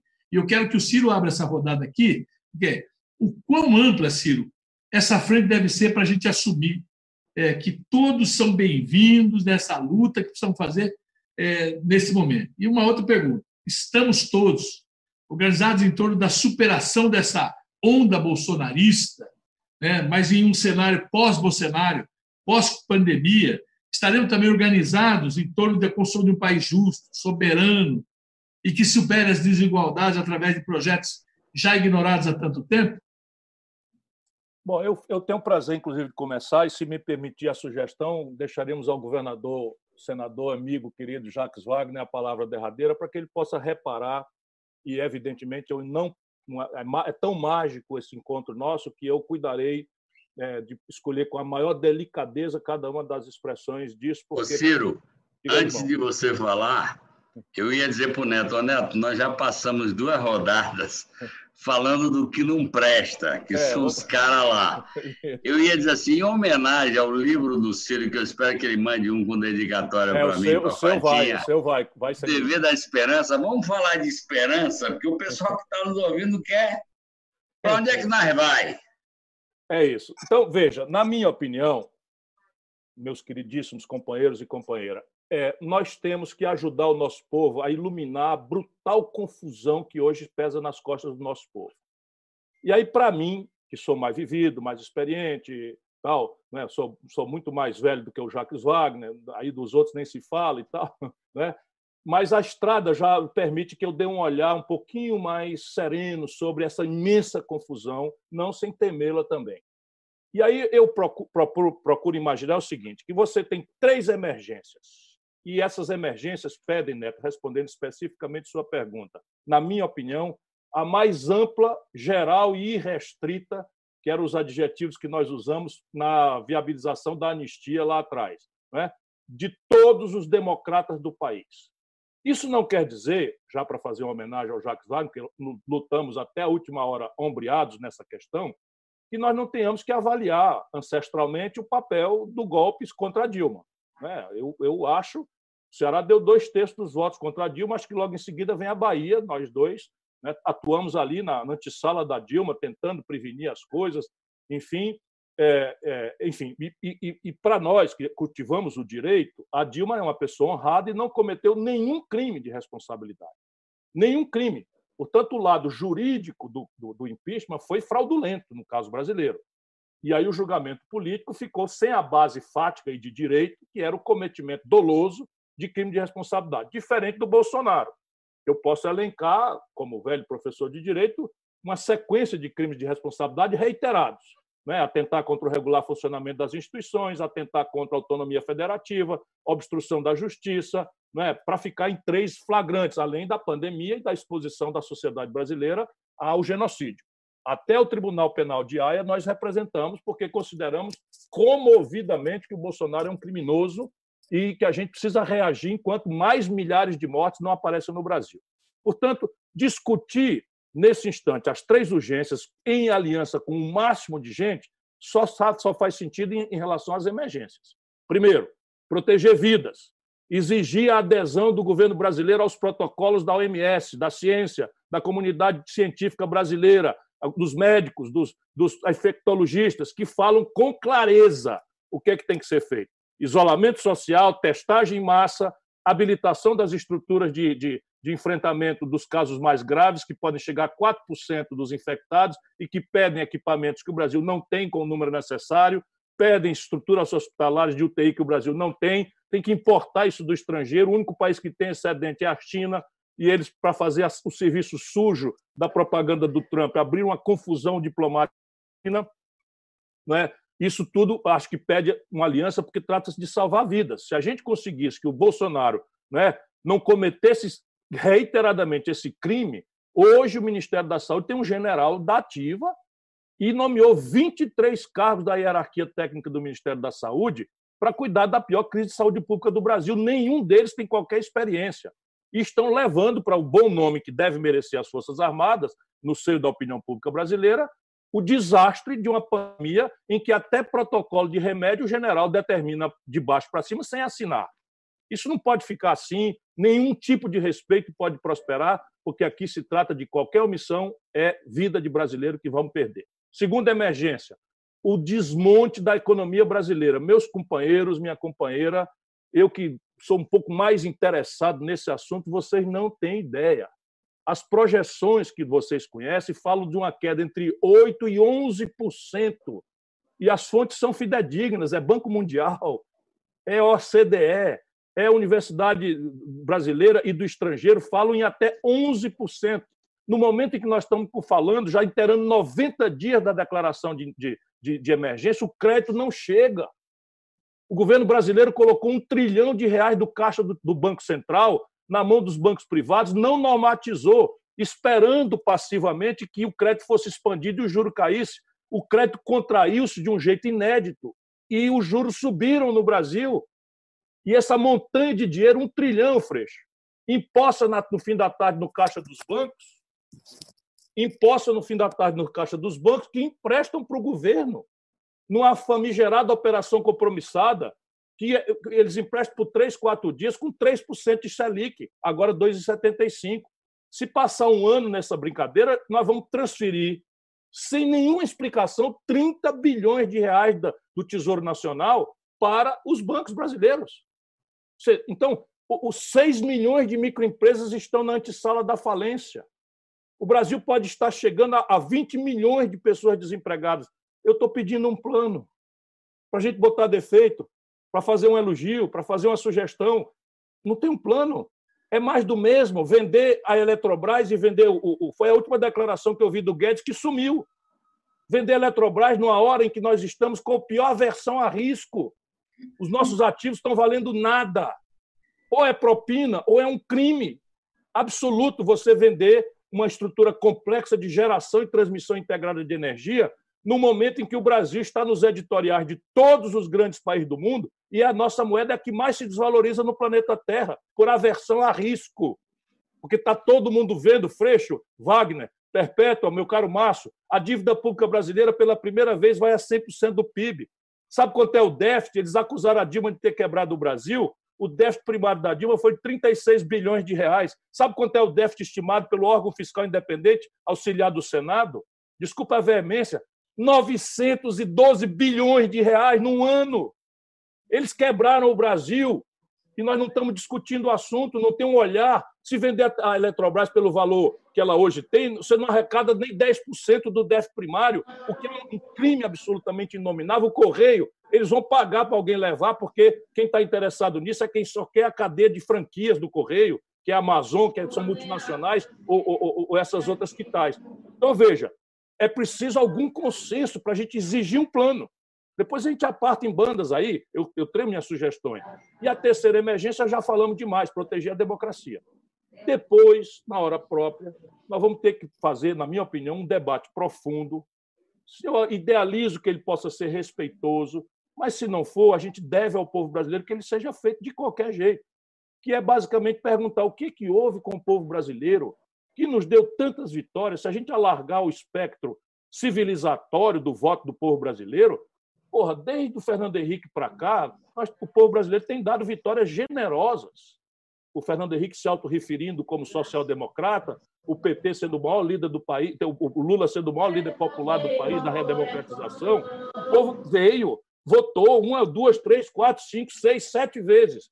E agora 70% do eleitorado do Rio de Janeiro, de São Paulo, de Minas Gerais, do sul brasileiro, do norte, do centro-oeste, votaram em massa num imbecil, bandido, quadrilheiro, analfabeto, misógino, analfabeto político, misógino, fascista. Nós precisamos entender o que, houve com o povo brasileiro, não é para chicotear ninguém nem achar culpado, é para nos reconciliar. E a outra questão, para não falar demais, é o que é que nós pretendemos botar no lugar. E aí o debate vai ter que ser muito aberto. E aí não tem consenso. Não tem consenso. O, o, o, o, dominante no Brasil é o rentismo. As forças que vão, vão jogar já já o Bolsonaro no mar e vão apropriar a agenda, reapropriar a agenda ao redor do Dória, se o Dória conseguir escapar da incompetência dele em São Paulo, vão arredondar ao lado do não político né, Luciano Huck, vão arredondar do xerife picareta, que é o Moro. Eles, eles não vão entregar de barato para nós. E nós precisamos ter autoridade moral, não é? exemplo, para dizer que nós vamos aumentar o imposto sobre os grandes, que não paga imposto sobre lucros e dividendos, que não paga imposto sobre grandes heranças, que não paga imposto sobre patrimônios maiores do que 20 bilhões de reais, e por aí a gente acha 300 bilhões de reais no ano. Essa senhora, Tilo? Essa é a disputa. Essa é a disputa que eu. Jacques, seu microfone, Jacques. Seu microfone, Jacques. O Wagner está fazendo quatro reuniões simultâneas. Deus, Deus. Aí, ó, pega aí, ó. Microfone, Jacques. Microfone, por favor. Não, eu, eu já terminei. Mas eu acho três consensos largos, sem restrição. Defender a democracia, defender emprego e defender a vida do nosso povo e dois dissensos que deveriam ser fraternos no nosso campo, se depender de mim. Entender o que aconteceu para o povo brasileiro ter virado espetacularmente não é? um voto arejado, progressista, pelo menos comprometido com a civilização democrática, para votar num fascista estreito, incompetente, e o que pretendemos colocar no lugar. Não, não tem mais como o Brasil sair dessa equação trágica, é o fundo do poço, não duvidem disso. Nós chegamos, chegaremos ao fundo do poço nessa quadra e nenhum band-aid, nenhum curativo pequenininho vai consertar essa tragédia. Márcio, como é que você vê essa, essa aliança geral aí, essa necessidade de uma aliança para é, a gente fazer toda essa transição e essa mudança? Você sabe que dos anos todos que a gente conviveu lá, né, com várias pessoas no Congresso, você aprende muito ali, porque as pessoas, enfim, é, cada um vem com a sua experiência, e eu me recordo de várias vezes falarem sobre a história da reforma política, e, e o Ciro, na época, deputado comigo lá, enfim, dizia: olha, é, o sistema político brasileiro, com todos os problemas e defeitos, é, é, ele, ele tem muitas qualidades. Né? Ele conseguiu produzir é, resultados é, em momentos que não eram comuns, a gente conseguiu fazer vitórias importantes, enfim, ainda que tenha também muitos defeitos. E, portanto, assim, a, a, o lado certo, o que é certo, nós passamos aqui à noite falando sobre isso. Basicamente, a gente sabe. O problema é como é que você arruma voto para poder ganhar e, ao mesmo tempo, depois, então, colocar em prática né, aquilo que você acha que, que é o certo. E aí, ô Neto, eu penso assim, se é, o, o, ideal de qualquer frente, eu me recordo, tinha um, um padre franciscano aqui, em Santos, e aí teve uma, um evento qualquer aí, eu me lembro que tinha uma, uma certa, como era um evento ecumênico, então tinha aquele povo no empurra-empurra, de um lado tinha protestante, evangélico, do outro lado não sei o quê e tal, e aqui tinha espírita, e começou um empurra-empurra meio que, aí jogaram uma lata, né? Então o padre pegou o microfone e falou o seguinte, olha, vamos fazer o seguinte, gente, quem é cristão dá um passo para frente. Né? Aí todo mundo deu um passo para frente, porque mesmo aqui no Brasil, até as pessoas que são é, geralmente espíritas também são cristãs. Então aí todo mundo deu um passo para frente e falou: então, olha, já, já estamos em casa, né? porque todos somos cristãos, aí vamos, vamos para a segunda etapa. Né? Quer dizer, qual é esse passo para frente aí do, dos cristãos? É quem acredita em democracia. Ela é difícil, ela é dura, ela muitas vezes você você é, se decepciona com o resultado, né? porque nem sempre aquele que é melhor ganha, enfim. Mas é a democracia. Né? É, aquele filósofo francês, que eu não sou muito é, estudado, assim, mas eu digo, ele dizia, olha, se você, se eu tiver que comparar o meu voto com o voto da minha empregada, então como é que eu vou fazer? Enfim, olha, meu amigo, um voto é um voto. Pode ser da pessoa mais humilde ou da pessoa mais culta, o mais estudado, o melhor professor, o universitário, enfim, o acadêmico, o voto dele é igual o da pessoa mais simples. Então, ganhar o suficiente para ganhar é o limite para a gente poder ter qualquer frente que vença, né? senão a gente vai perder. Porque, ao contrário do que as pessoas imaginam, né? É... essa história de que depois do caos vem o paraíso, como aquela história do Shangri-La, que se atravessa uma, uma caverna, né? sai do caos e aparece o paraíso. Não tem paraíso. Depois do caos, vem um pouco mais de caos. E ao contrário do que dizia o Tiririca, pior que tá, fica. Né? Fica. Eu sempre achei que fica. Né? A gente pensa que não fica, fica. Quando, quando todo já estava com um monte de confusão, enfim, vem o corona. Aí, corona, destruição, problema e tal. Aí não tem pior que tem, pior que corona, tem pior que tem pior que tudo, né? aquela história. E nós temos que ter a habilidade, que aí sim, cada, cada macaco, né? cada, cada um na sua atividade, encontrando o seu galho. Se a gente que é da política não consegue encontrar nem a gente o galho, como é que a gente pode pedir para a população encontrar o galho? Né? Essa é isso, quer dizer, se a minha atividade é a política, que é o convencimento, que é a convivência, todos nós somos treinados para poder estimular a convivência, mesmo na desarmonia. Quantas vezes eu fui derrotado? Dezenas, centenas. Fui derrotado, fazer o quê? Né? Quer dizer, nem sempre eu estive certo. Muitas vezes eu errei, muito, mas muitas, muitas vezes eu errei. Errei na interpretação, errei no formato, mas você vencer é uma etapa difícil. Nós estamos, vamos iniciar um processo novo. Por coincidência, esse ano é um ano eleitoral, né? Então é claro que o resultado que as urnas produzirem daqui a alguns meses, quatro, cinco meses, eles darão um norte um pouquinho para frente. Eles, eles dirão: olha, a população está nesse caminho. Se por acaso, vamos supor, vem as eleições e, e um pensamento, como o Ciro mencionou, Jacques, enfim, Perpétua é, e Freixo, é, for majoritariamente eleito gente com o mesmo pensamento do governo, naturalmente a sequência, olha, está se preparando uma outra vitória. Não adianta achar que não é. é tudo bem, eu, eu, tenho os meus convencimentos, você tem o seu, os, os, meus amigos votam desse jeito, enfim, mas você não convence todo mundo. Aqui em São Paulo, você se recorda, ainda foi a eleição do Sul e Sudeste e Centro-Oeste mais apertada, foi 1% a diferença, né? Quer dizer, então, num, num estado com esse tamanho, você conseguir produzir naquele momento todo de é, havia uma história, você se recorda da história do Bolso Dória? Né? Bolso Dória. Assim, você andava na rua e falava, Márcio, fala que é Bolsonaro, que aí você ganha. Eu falei, não vou falar, eu, eu convivi ali, eu não, eu não vou falar. Né? Não é isso. Não, eu, não, eu não vou mudar a minha posição por conta da eleição. Me a minha posição é essa. Então, é o que eu acho, e acho que todos vocês também acham, é o seguinte: a, a, a composição tem que ser aquela suficiente para poder fazer a vitória. e se a gente estiver preparado para essa tarefa, a gente vai conseguir chegar.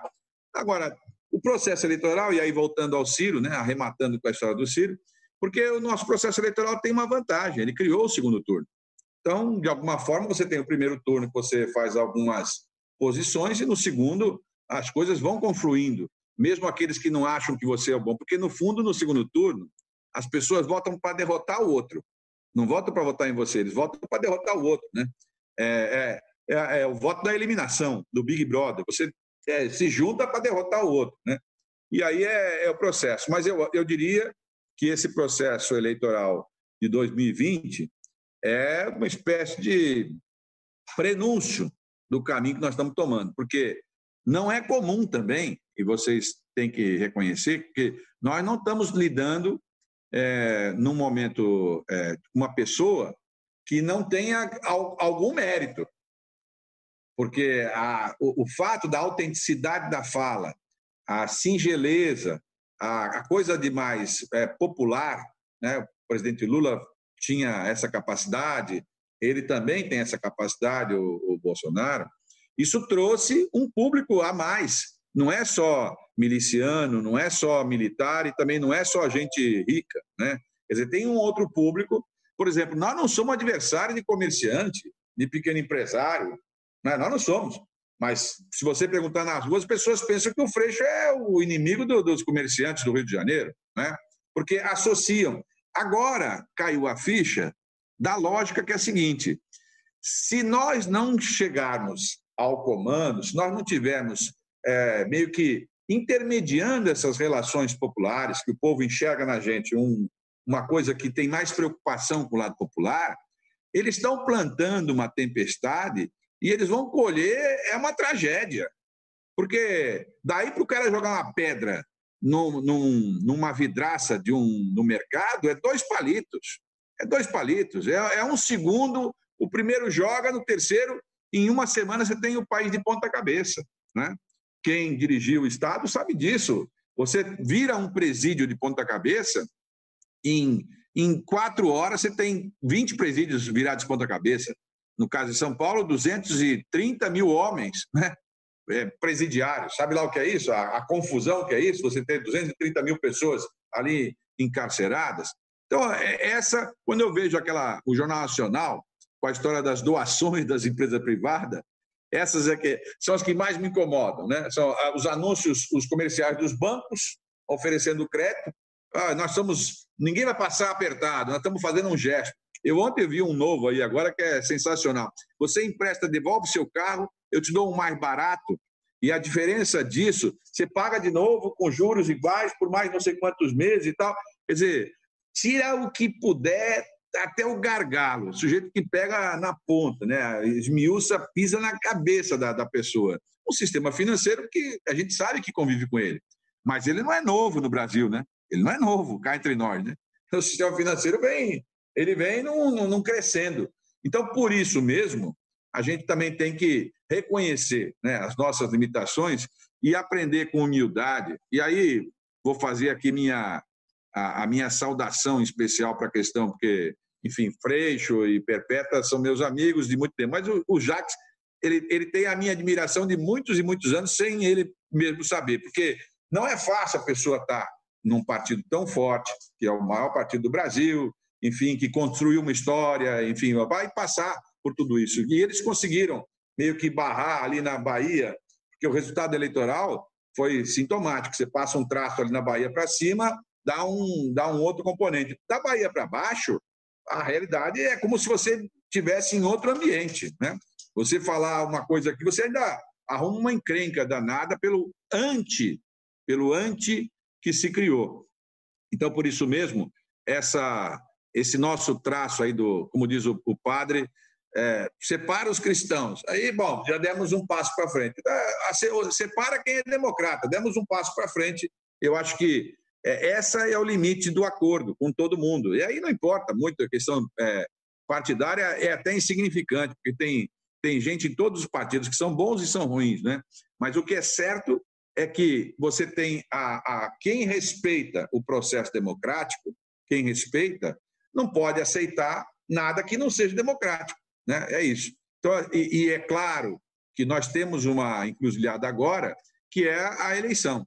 A eleição vai definir um pouco esse processo para frente. Eu espero que nós possamos estar, em algum momento, é, todos alinhados nessa, nessa coisa para poder demonstrar ao Brasil que nós recompusemos uma maioria.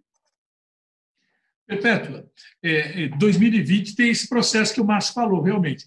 Ao mesmo tempo que nós estamos construindo uma frente contra o fascismo, Bolsonaro, e a gente sabe as dificuldades para fazer um processo de impeachment e todo esse processo. Mas 2020, na eleição, é fundamental essas alianças e essa organização. Como é que vocês estão vendo isso? É, prim primeiro, é importante a gente lembrar por que, que é importante mesmo uma frente ampla.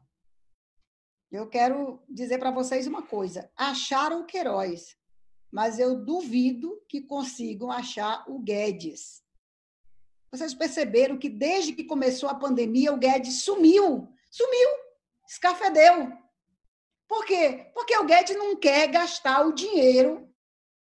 Isso autorizou o governo federal a usar para salvar vidas. Vossa Excelência permite uma parte no ponto? Pois não, presidente. Só, só para lembrar do nosso querido parlamento. Nesse momento, 27% é apenas a liquidação do orçamento de 11 bilhões que vocês autorizaram para a saúde. Sim, sim. Não executaram nem um terço. É, exato, eu ia dizer exatamente isso. 27%. O dinheiro da saúde que estava guardado, 30, aliás, que foi destinado 39 bilhões, o Guedes usou apenas 27% menos de 11 bilhões. Enquanto isso, faltam respiradores.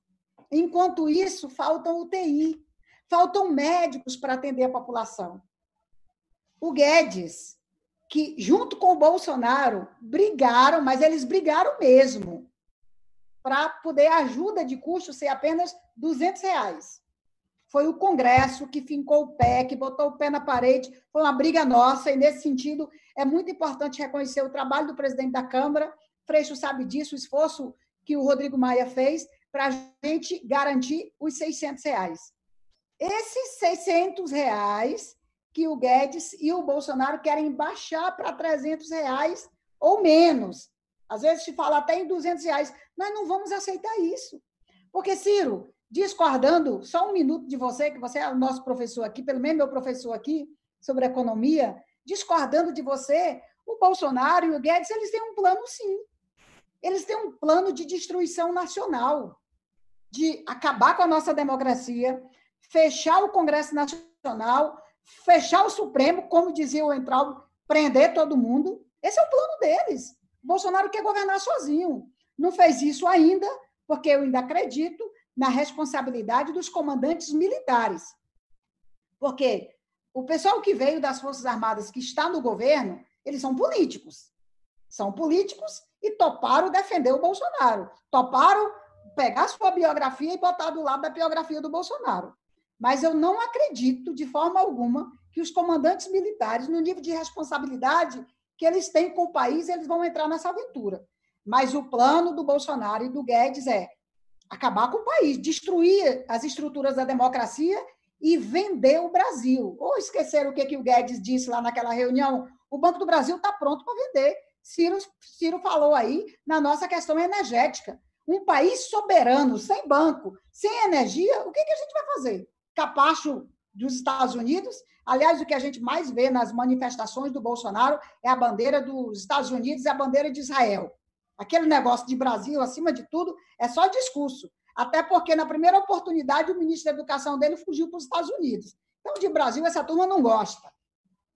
Então, é preciso a gente ter esse olhar para as pessoas. O Guedes não quer gastar o dinheiro para salvar vidas. O Guedes não quer gastar o dinheiro para salvar as empresas.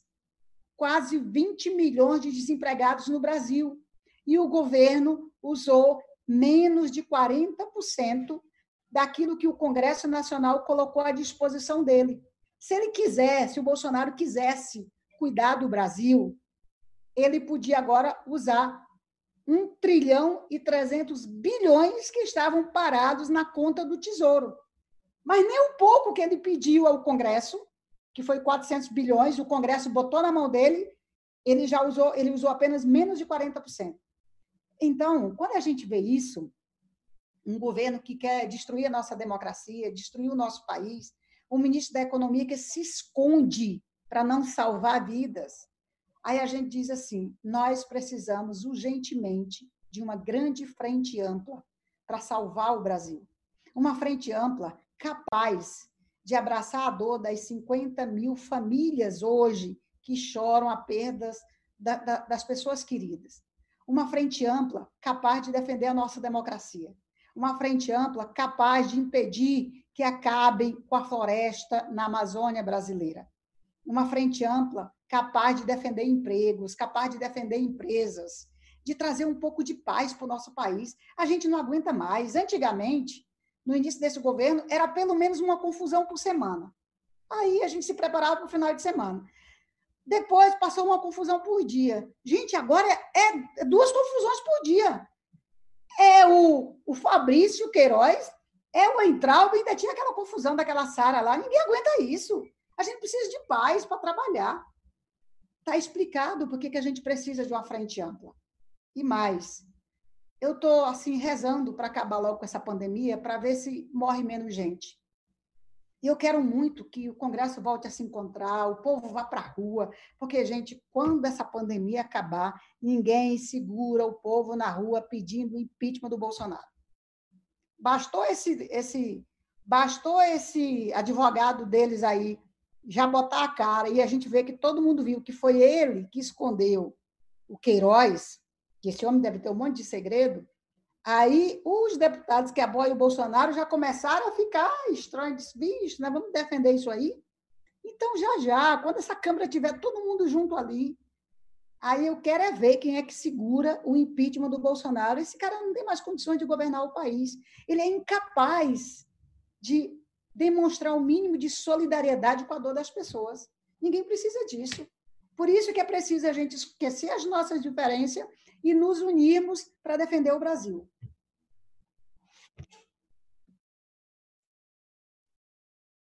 Está sem som, Neto. Está sem som, Neto. Isso, pois, perfeito. É, o Freixo uma possibilidade de ser um candidato a prefeito abrindo mão para dizer o seguinte: vamos ver o que a gente organiza aqui de frente. Como é que você claro. vê?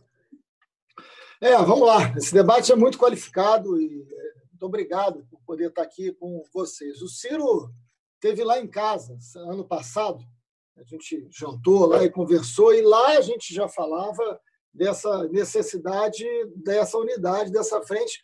Sem Ciro ali, nem o pessimista nem o otimista conseguiria imaginar o que, que a gente já está vivendo. Não, impossível. Né? Agora, o, deixa eu só aceitar a provocação aqui, Márcio. Se tem alguém hoje que não gosta de comerciante, não gosta de pequeno e médio empresário, é o Guedes, dito por ele mesmo. Naquela é. fatídica reunião, reunião, ministerial, que, enfim, eu, eu não consigo ter adjetivo para dizer o que foi aquela reunião ministerial, com aquele vocabulário, com aquela profundidade, com aquele compromisso, né? Eu, você sabe que no Rio de Janeiro tem uma cultura do botequim, da boa comida do botequim, da boa cerveja. E eu fico pensando assim, quem frequenta os botequins do Rio de Janeiro se sentiu constrangido ao ver aquela reunião ministerial, né? Se alguns daqueles ministros conversassem daquela maneira no botequim no Rio, seriam advertidos. Falou, olha, isso aqui é lugar de respeito, por favor, não façam dessa maneira, né? Mas, Márcio, assim, é o Paulo Guedes, a principal figura hoje que não gosta do pequeno e médio empresário, dito por ele naquela reunião, com todas as palavras. Então, nenhum de nós concorre a esse lugar. Esse lugar é do Guedes. Está né? Tá dado a ele, ao silencioso Guedes. Agora, dizer que, Ciro, a história será implacável no seu julgamento sobre o nosso comportamento nesse momento. É inadmissível, na minha opinião, a gente não entender o tamanho da crise que a gente está aqui há quase duas horas discutindo. O que nós debatemos aqui há duas horas precisa se transformar, precisa se materializar em algo muito concreto. Porque se a gente está dizendo que o Queiroz é o que é, que a milícia é o que é, ok, e a gente faz o quê? Né? Sai daqui, vai cada um para a sua casa? Né? E assim, é preciso uma responsabilidade com a história da gente. A frente ampla é decisiva. E a gente precisa entender o papel que teve as diretas já na década de 80. Eu sou professor de história, não sou da área do direito. A gente tinha que derrotar uma ditadura sangrenta, atrasada, corrupta. É sempre bom dizer que foi corrupta, né? porque querem tirar isso, né? os negacionistas querem transformar em outra coisa. Aliás, Bolsonaro não aceita, você sabe dessa, Ciro? Bolsonaro não está aceitando reconhecer a profissão de historiador, ele vetou. Né? Claro, alguém que nega a história não pode reconhecer que existe historiador. Vamos derrubar esse veto lá, Perpétua, por favor. Agora, existe uma coisa importante. Também nega é, a história, nega a ciência. É isso. Né? Então, a gente. E nós precisamos negá-lo, então. A gente precisa negá-lo. Por isso que o impeachment é importante. Aliás, falando em impeachment, eu quero dizer que eu morro de saudade, já do tempo que a gente debatia crime de responsabilidade com pedalada fiscal. Eu tenho muita saudade quando o debate no Brasil sobre crime de responsabilidade era pedalada. Né? É, dá até saudade, porque hoje você está falando de genocídio, você está falando de milícia, e o cara não, não, tem voto lá para não cair. Né? É, são essas coisas que a história vai nos ensinando. Mas de se materializar para derrotar a ditadura uma eleição direta. Aquele movimento foi amplamente vitorioso, mesmo a emenda Dante Oliveira não sendo aprovada. Aquele movimento das diretas já derrotou a ditadura, mesmo não tendo sido um movimento no seu objetivo primeiro conquistado. A emenda foi derrotada. Mas a eleição direta de 89, ela contou com boa parte das pessoas disputando diferentes projetos que estavam no palanque das diretas já na década de 80 e 84. Isso, a gente precisa entender o momento que a gente está vivendo hoje. Ah, mas é simbólico falar que é contra Bolsonaro. Mas quem diz que o simbólico não é importante? Quem diz que o simbólico não é importante? O povo está pedindo essa unidade. O povo está querendo essa unidade. E aí não é uma questão de negar as diferenças que tem. Não. As diferenças elas são importantes, são legítimas, e eu, particularmente, respeito todas elas. Mas existe algo fundamental hoje. Nós temos que nos colocar do lado da democracia e da vida. E nunca democracia e vida foram tão próximas e tão evidentes. Porque a gente vive hoje, nesse momento que a gente está falando, chegamos a 50 mil brasileiros mortos e um presidente irresponsável e criminoso que não se manifesta sobre isso e que não tem. O que impede o Bolsonaro de ter ministro da Saúde? Quando ele diz que ele não consegue governar, que a política não deixa ele governar, quem impede o Bolsonaro de ter um ministro da Saúde há mais de um mês? Ninguém. Ninguém. E aí a gente precisa, meus é, grandes companheiros e companheiras, é, entender um pouco também de um, de um princípio pedagógico. Todos nós aqui falamos de fascismo. Nenhum de nós tem dúvidas de que Bolsonaro, mesmo eleito, tem um governo fascista. Mas fascismo serve para as nossas. O vocabulário fascismo serve para as nossas reuniões, serve para as nossas lives. Não serve para dialogar com o povo. Não serve para dialogar com o povo. E eu não estou dizendo que eu não seja fascista. Eu estou concordando plenamente. Mas para o povo, essa unidade tem que falar em três coisas fundamentais além das que o Ciro já colocou aqui. A gente tem que falar de família. A gente tem que falar de segurança. E a gente tem que falar de emprego. São três coisas decisivas, centrais para qualquer programa que a gente tenha que defender no campo democrático. É claro, é claro que na hora de disputar qual projeto vai substituir o projeto do Bolsonaro, primeiro a gente tem que derrotar o do Bolsonaro. E derrotar o do Bolsonaro significa garantir democracia. Essa é uma unidade ampla garantir democracia é uma unidade ampla. Disputar o projeto que vai substituir o Bolsonaro, aí, evidentemente, são alianças programáticas, que tem que ter programa, tem que ter projeto. Né? Eu não quero um Estado mínimo.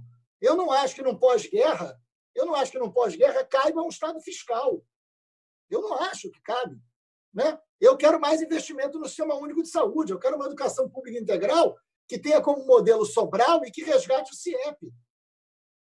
Né? Isso é um programa. E nesse programa não estarão todos que defendem a democracia, mas são dois momentos. São dois momentos distintos. Isso precisa ficar claro. O momento de agora é um momento de gestos. O momento de agora é um momento de, de símbolo. Nós nos colocamos contra Bolsonaro. Nós nos colocamos a favor da democracia e da vida. Não vamos esquecer da palavra vida. porque são 50 mil brasileiros mortos, Ciro, e que não podem ser, não podem passar pelo luto. A dor dessa morte é muito maior do que qualquer outra. Não tem, não tem enterro, não tem luto, não tem velório, não tem despedida. É uma dor muito profunda, é uma dor que marca a história. Nós nunca mais, nós não vamos voltar ao que éramos. Essa volta não existe, ela é impossível. A gente tem que ter a dimensão do significado desta ruptura marcada por essa pandemia. Qual é a sociedade que vai sair das nossas casas? Vai depender do que a gente vai fazer. Quem disse isso foi a Laura Carvalho, né, a economista. Vai depender do que a gente vai fazer agora. As medidas que nós vamos tomar agora são decisivas para o pós-pandemia. E não é falar em família, falar em emprego. A renda básica ela é uma medida sanitária ou ela é uma medida econômica? Ela é as duas coisas. As duas coisas. A medida de 600 reais, e eles querem voltar a pagar 300. O Guedes é um, é, o Guedes é um genocida. Ele quer voltar a pagar 300 por dois meses. Pelo amor de Deus, gente. Quem é que vai ficar em casa com 300 reais? Ele está empurrando as pessoas às ruas nessa medida econômica e que vai gerar morte na crise sanitária. Não tem como separar o debate da saúde do debate da economia. Isso é uma sandice desse retrocesso, desse beócio que está na presidência da República hoje. Não existe como separar isso. Pagar os 600 reais é garantir a possibilidade de isolamento. O Rio de Janeiro tem, na cidade do Rio de Janeiro, nós temos um terço dos moradores vivendo em favelas, Silvio. Você conhece o Rio. Falar em isolamento numa favela, que boa parte dela não tem saneamento básico, moram oito pessoas num cômodo e às vezes não tem água, como é que se fala em isolamento aí? Então, quando você fala em renda básica, quando você fala em 600 reais, quando você fala ajuda imediata, quando você fala de uma ação direta nas favelas, essa é uma medida econômica e é sanitária. E aí, esta unidade precisa levar em conta a realidade desta sociedade que está morrendo, que está marcada por duas tragédias, sanitária e de saúde, ao mesmo tempo, na mesma forma. Essa unidade democrática é resgatar a Constituição de 88. Cabe muita gente na Constituição. A Constituição de 88 não foi feita só pela direita, não foi feita só pela esquerda resgatar a Constituição de 88 para falar de unidade democrática, cabe à direita e à esquerda. Como deu dentro do Congresso no debate que resultou na Constituinte, que resultou na Constituição. É uma questão de maturidade que a história vai nos cobrar nesse momento. Na hora de disputar projeto, ok, vamos disputar projeto. E aí vamos ver qual é o projeto que tem. Eu quero aqui, estou vendo o nome do livro do Ciro, que eu também estou na fila, viu, Ciro? Eu, eu também quero, mas vai ter um prejuízo depois dessa live. Mas o que a gente está dizendo é o seguinte: eu quero um projeto que a medo. O Bolsonaro é a vitória do medo. Nós precisamos representar a vitória da esperança. O Bolsonaro, queira ou não, é o resultado de 2013. É o trágico resultado de 2013. Porque 2013, nós tem dois pontos que a gente não conseguiu avançar na Constituição de 88. A reforma política e a segurança pública. O Bolsonaro é resultado de falar da segurança pública, o que a esquerda não fez. A esquerda abriu mão de um debate responsável sobre segurança pública. Poucas pessoas na esquerda fizeram esse debate, sabemos disso. E aí a direita se apropriou. Olha a quantidade de deputados. O Ciro estava falando isso. Olha a quantidade de deputados eleitos que é cabo, sargento, né, que tem, que tem o, a patente no nome do, do, do cargo. Isso é o resultado de uma apropriação da direita pelo debate da segurança pública que a gente não pode abrir mão. Qual é o nosso modelo de polícia? Qual é o nosso modelo do sistema penitenciário? Isso é um programa que nós vamos debater e vamos disputar, mas no campo da democracia. É o segundo momento. O primeiro é de garantir a democracia. Ela está em risco. Tem um golpe em curso, eu já falei isso na fala anterior. E aí tem uma coisa que é enfrentar a desigualdade é projeto político. Priorizar o enfrentamento à desigualdade. A desigualdade está matando. São cinco vezes mais negros mortos na pandemia do que brancos. Isso acontece no Brasil. A gente tem que falar isso. Né? Por quê? Porque a desigualdade mata na pandemia. Então, qualquer projeto de país da gente, é um projeto de país vai ter que falar no SUS, vai ter que falar de segurança pública, vai ter que falar de educação, vai ter que falar da questão ambiental, que também mata na desigualdade. Mas é um projeto que a gente vai ter muito mais importante para saber qual líder vai derrotar o Bolsonaro. O nosso líder que vai derrotar o Bolsonaro é o líder que representa um projeto que derrote o projeto do Bolsonaro. 2013, depois dele, que era uma crise de representatividade muito brutal, foi lançada uma bomba de destruição em massa na sociedade. Resultado de 2013, que foi a Lava Jato. Eu não vou nem entrar no debate da Lava Jato, mas, independente disso, é uma bomba de destruição em massa. que todo mundo que estava na inclusive quem arremessou também morreu. Quem arremessou a Lava Jato morreu junto, porque foi bomba de destruição em massa. Cadê o Aécio? Né? Cadê os setores que, que se alimentaram disso? Morreram todos. Então, há uma morte de uma política. Não é à toa que quem ganha não estava na superfície, quem ganha quem estava nas profundezas. Bolsonaro emerge do esgoto político para ganhar uma eleição com a ideia de que não é da política. Nós vamos derrotá-lo de, pela política, só que a gente não pode ser o establishment. A gente tem que ser algo novo, algo que tenha um programa, algo que tenha capacidade maturidade de um diálogo coletivo, superando as nossas diferenças, com um projeto, e que derrote o Bolsonaro e devolva para as profundezas. É isso que a gente tem que fazer. Só que tem 30% para concluir, tem 30% que ainda acreditam no Bolsonaro. Nós não podemos desprezar os 30%. Nós não podemos achar que esses 30% são todos fascistas. Isso não é verdade, gente. Eu vou, quando acabar isso aqui, eu vou mandar para todos vocês uma pesquisa, não sei quem já leu, da Esther Solano, que ela pesquisa as classes C e D que votaram no Bolsonaro. É muito interessante, Jair, fazer essa leitura. O que, que essas pessoas estão pensando? E ela separa em fiéis, críticos e arrependidos. Nós precisamos reduzir Bolsonaro aos fiéis, que talvez não chegue a 8%, porque aí ele volta para as profundezas. E nós, nós, nós não podemos estar satisfeitos com somos 70%. A gente é muito mais do que isso. E aí a gente vai ter que dialogar com o povo evangélico. O povo evangélico não pode ser um povo bolsonarista. Isso não é verdade. Né? Qual é a pauta que nos aproxima desse povo evangélico? Nós vamos ter que debater a segurança pública com profundidade, com profissionais sérios da segurança pública, porque não são todos que botam capuz e ficam sem camisa em cima do carro, atirando e fechando o comércio. Isso é uma minoria. Né? Então, qual é a nossa responsabilidade? E, por fim, deixar claro que Bolsonaro não é um homem honesto. O Bolsonaro não é um homem honesto. Os seus filhos não são. O primeiro deles vai cair em breve, eu não tenho a menor dúvida disso. Mas alguém que defende legalização de milícia, alguém que, def... alguém que encobre crime como ele, não é um homem honesto. É aquele povo trabalhador que sai de casa às 5 horas da manhã, 6 horas da manhã com marmita e volta à noite e que não está conseguindo viver por causa do Bolsonaro.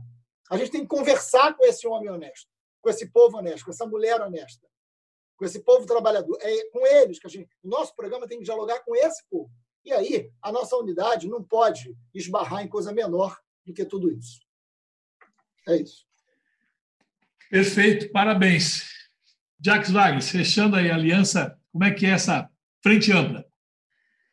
Bom, é, eu imagino que a gente está chegando no fim, Neto. A gente precisava de mais umas cinco horas para debater tantos assuntos levantados por, por todos. Bom, eu sou suspeito para falar de aliança, que a gente está governando a Bahia já no quarto mandato, uma aliança bastante ampla aqui na Bahia. Então, evidentemente, eu tenho uma formação caseira, de muita determinação pelo aquilo que você acredita, mas ao mesmo tempo de muita amplitude para acolher todos que querem caminhar com você. Então, me orgulho muito da construção que nós fizemos aqui na Bahia. Eu só acho que a gente precisa separar. É... Frente eleitoral é uma coisa e frente programática é outra. Nós, quando fizemos a grande frente democrática ampla é, para o fim do governo autoritário de 1964, ali nós brigávamos para o retorno à democracia. Hoje nós estamos na democracia e queremos fazer uma frente, evidentemente, que resista a qualquer ímpeto autoritário revelado pelo atual presidente da República. Na minha opinião, é que eu acho que às vezes a gente fala de frente burocraticamente. Uma frente precisa estar sentado os presidentes de X partidos e dizer: estamos aqui numa frente. Na minha opinião, não é. A sociedade já está numa grande frente ampla. Todos esses movimentos, os documentos foram assinados, nós somos 70%, Agora, a carta para impedir ou tentar impedir que o, o ex-ministro da Educação vá para o Banco Mundial é uma frente amplíssima, que vai de artistas, de intelectuais, de lideranças populares, de índios, de negros, de, de homossexuais. Ou seja, nós já estamos nesse processo frente à ameaça. Eu vou insistir que as coisas agora estão mais sutil. Na minha opinião, nós não teremos nenhuma ruptura formal institucional.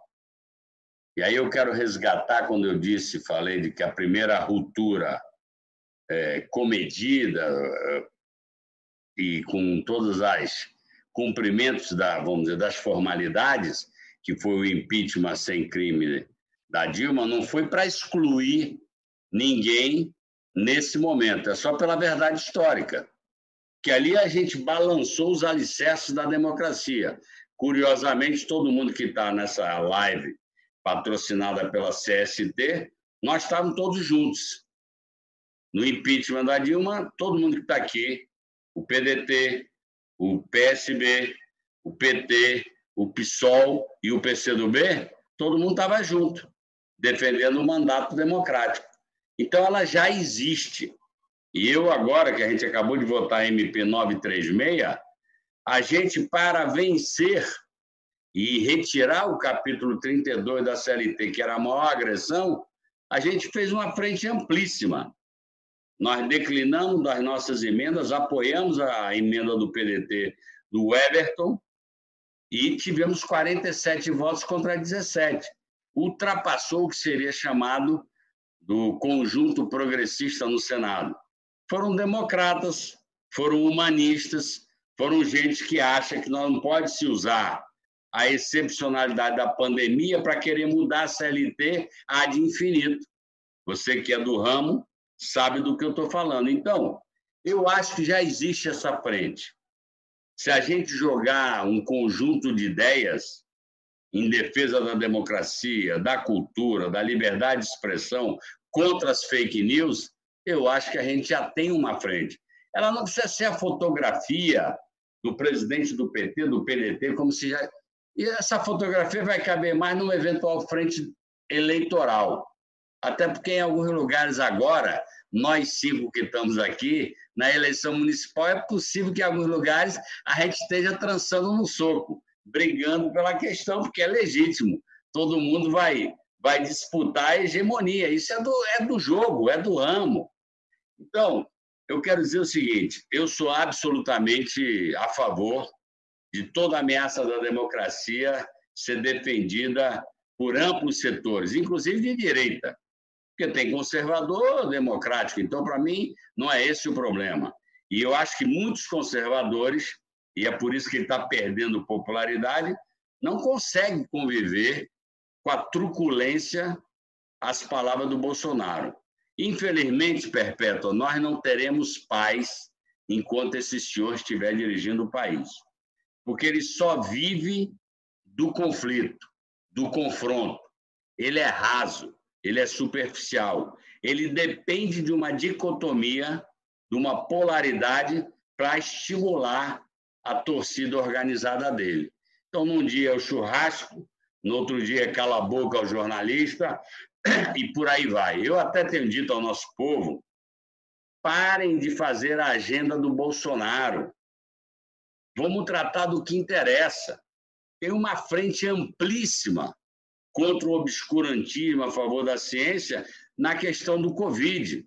E eu aproveito para me associar à Perpétua, na minha solidariedade, no meu abraço à distância, aos 50 mil, às 50 mil famílias enlutadas. Então, essa é a primeira, como o Ciro falou, essa é a primeira das emergências que já nos colocou numa grande frente. Dos que acreditam na ciência, dos que acreditam na medicina, dos que acreditam no SUS, ou seja, na presença do já. Nenhuma rede particular ampliou leito de UTI. Quem ampliou leito de UTI foi o SUS em todos os estados. Essa que é a verdade. E o cidadão lá está apostando, ele é o anjo da morte. Provavelmente ele poderá ser julgado por um tribunal internacional. Aliás, na minha opinião, a peça do impeachment que é mais dialoga com a população é exatamente a peça que acusa ele de crime contra a vida. Então, eu quero lhe dizer o seguinte: em defesa da democracia, em defesa da vida, nós não temos limite. Nós vamos nos abraçar com aqueles que queiram defender a vida e a democracia. Eu acho que tem que ter um subgrupo daqueles que pensam como os cinco que estão aqui, me permita dizer assim, pensam. Ou seja, uma frente humanista, progressista, uma frente da sustentabilidade ambiental e social. Eu estou trabalhando muito com isso, porque eu acho que essa bandeira transborda os partidos, a bandeira da questão ambiental e da sustentabilidade. Ela abraça muita gente e a gente tem que se apegar a ela. A, a, as bandeiras em relação à juventude, a gente tem que se apegar a ela. Então, na minha opinião, isso cabe. Agora, quando chegar na quadra eleitoral, como já foi dito aqui, como tem dois turnos, cada um pode ter o direito de apresentar a sua candidatura e de construir a sua trajetória e a sua hegemonia. No segundo turno, a gente se encontra. O poder por mera generosidade. O poder é assim: quem tem hegemonia, o PSDB cedeu o poder nem para o Márcio, que era vice, ele cedeu. Construíram um, engra... um enfatizado para poder dizer que é o PSDB que continua governando, apesar dele ser o vice do Alckmin até a última hora, é, mas não ceder. Então, eu acho que a frente tem que ser construída, mas a frente em cima de questões concretas. Nesse caso, a frente da ameaça à democracia, da liberdade de imprensa, da liberdade de expressão. Agora, tem um desafio para nós, vou chamar assim, democratas, humanistas, progressistas, ambientalistas, que é muito grande. Quando alguém perguntou, nós precisamos entender o que aconteceu com a cabeça do povo brasileiro para dar essa eleição em 2018 para esse senhor que representa as piores ideias que nós temos no país. Olha, eu vou começar recomendando a leitura de um livro que muita gente já deve ter lido, que é do jornalista italiano Os Engenheiros do Caos. E depois um outro livro que 10 argumentos para você deletar suas redes sociais imediatamente, que é um, do, é um dos gênios lá do Vale do Silício. São dois livros que trabalham. Eu sei que tem filme, a privacidade hackeada, etc. Nós não podemos é, desprezar a ciência do mal que foi montada desde a Primavera Árabe, passando pela Itália, pela Hungria, pelo Brexit na Inglaterra, pelo Trump nos Estados Unidos, pelo Bolsonaro aqui. As cabeças foram manipuladas no binômio ódio à política, que começou lá na criminalização do PT e acabou virando a criminalização da política velha dita pelo Bolsonaro. E depois o medo, ódio e medo, que eles nos algoritmos vão botando o que, que você, do que, que você tem medo e o que, que você odeia. As pessoas estavam odiando a política e morrendo de medo da questão da insegurança. Aí aparece um anacrônico, que apesar de seis mandatos de deputado federal, é o novo na política, porque não tinha partido, não tinha nada, era um excluído da política. Eu chamo sempre a atenção da questão do excluído, que o pessoal, por exemplo, eu quero até ver essa pesquisa que o, o nosso querido Freixo falou, porque, na minha opinião, muita gente de periferia se identifica com Bolsonaro como excluído, porque ele é um párea da política, foi expulso do exército, é um transgressor, é um delinquente, é um excluído. E a nossa gente de periferia também se sente excluída da sociedade. Então, não sei se a identidade é por aí. Então, o que, é que eu quero dizer?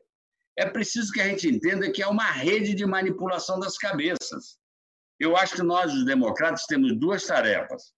A primeira, que está em curso, na CPI das fake news, e de um projeto que não tem nada a ver com censura, mas que regula a difusão do ódio através das fake news, que eu acho que tem que ser feito. A Alemanha tem uma lei muito dura. E a segunda é que todos nós nos apropriemos desse nova forma de comunicação, que são as redes, mas não é só usar rede, é entender a linguagem da moçada. Por isso que eu prego a renovação. Eu vou fazer 70 anos, eu acho que o Ciro é mais novo do que eu. Ele falou que ele acha que ele é mais velho, mas eu acho que ele é mais novo.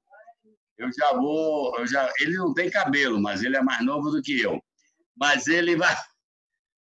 Ele não tem cabelo porque ele é muito mais eruptivo do que eu. Eu adoro ele, acho um tremendo quadro de Estado. Ele sabe quanto a gente conversou em 2018, sabe meu pensamento.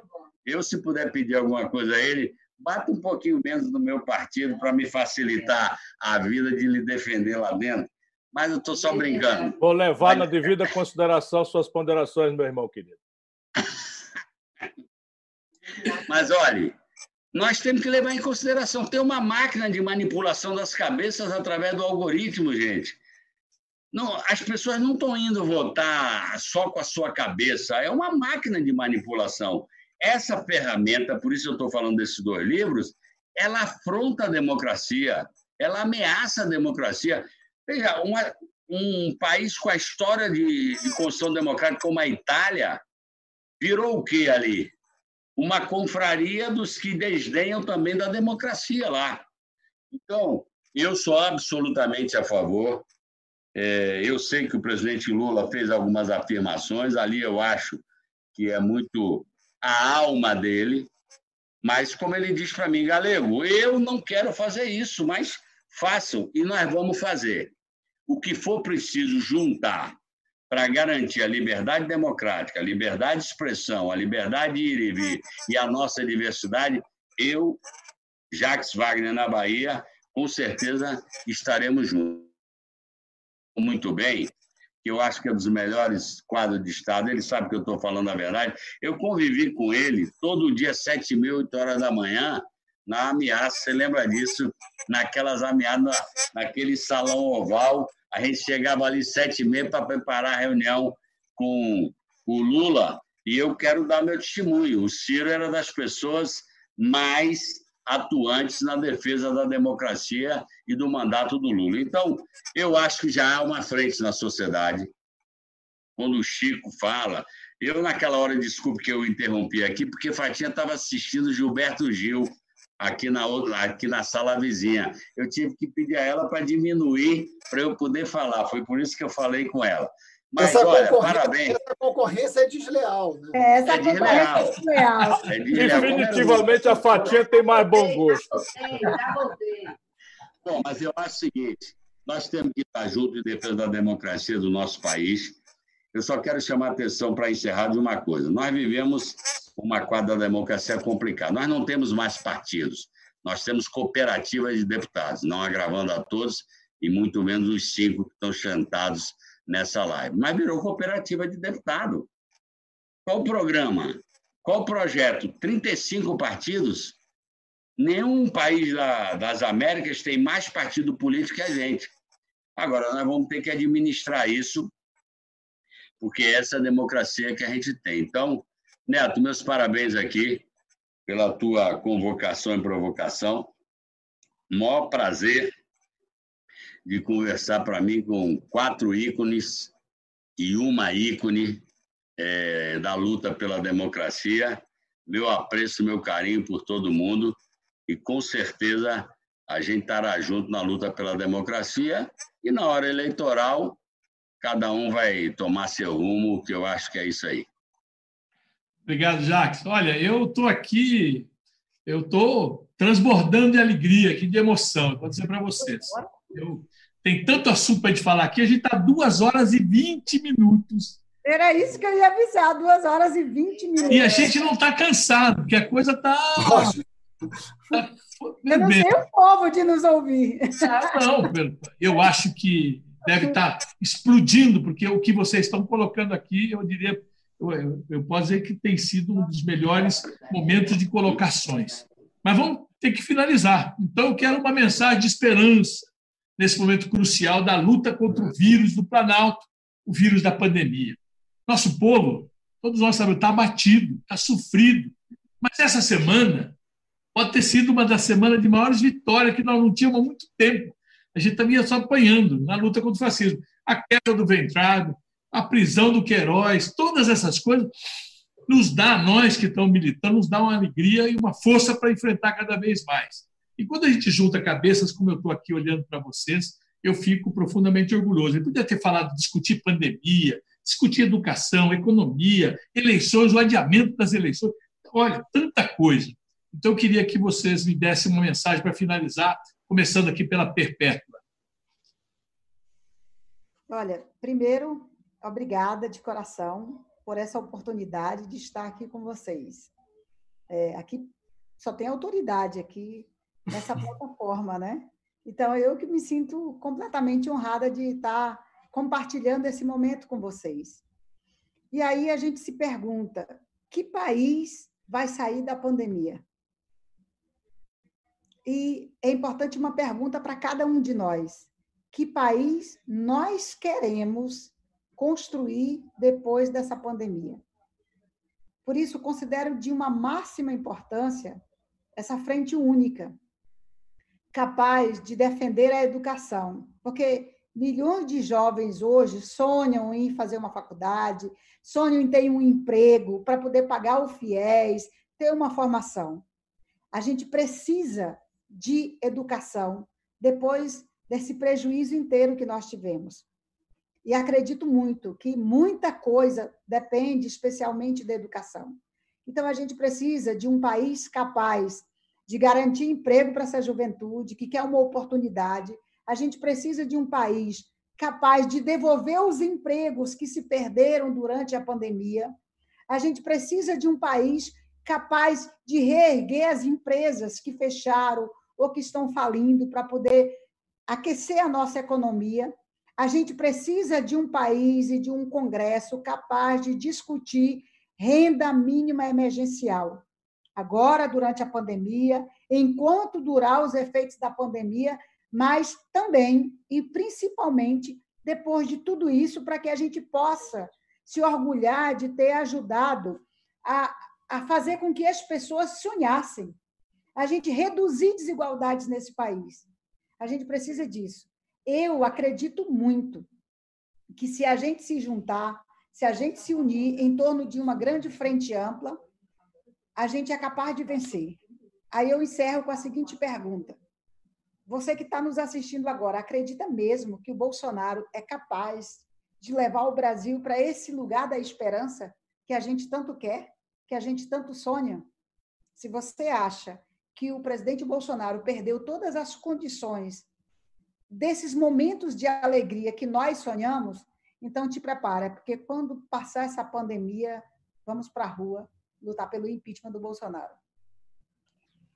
Obrigado. Parabéns. Obrigado mais uma vez, viu, Pepeto? Foi uma honra muito grande tê-la aqui. Vocês estão falando de idade aí, né? Estão falando de idade. Márcio faz aniversário terça-feira. Né? Então, a gente parabenizando o Márcio aqui já. Parabéns então, antecipado, Márcio. Dando para ele aqui a palavra para ele dar a mensagem aí crucial da nossa luta aí. Depois da pandemia, te mando castanha de presente. Castanha do Acre. Do Acre. Obrigado. Castanha da Amazônia, que a gente está precisando defender a Amazônia agora, né? É. Dia 23 de junho. Se eu nascesse um poucas horas depois, eu ia chamar João, porque era São João, né? Então minha mãe falou: vai ser João Luiz ou Márcio Luiz. Aí essa decisão do horário me fez ser Márcio, né? Então, um abraço a todos vocês, obrigado aqui pela, também pela oportunidade, prazer falar com tantas pessoas assim que a gente admira né, na convivência e, enfim, à, distância, mas sempre admirando as posições. Obrigado, Neto. Dizer que, como num, num cinema, o cinema normalmente tem 200 lugares, 500 lugares. Nós conseguimos produzir uma live aqui de duas horas e pouco, com milhares de pessoas né, ao longo de todo esse período, uma média de 5 mil pessoas. É um, é um grande auditório de gente que a gente está aprendendo a conviver, cada um de nós, com os cabelos já brancos, menos o Freixo e a Perpétua.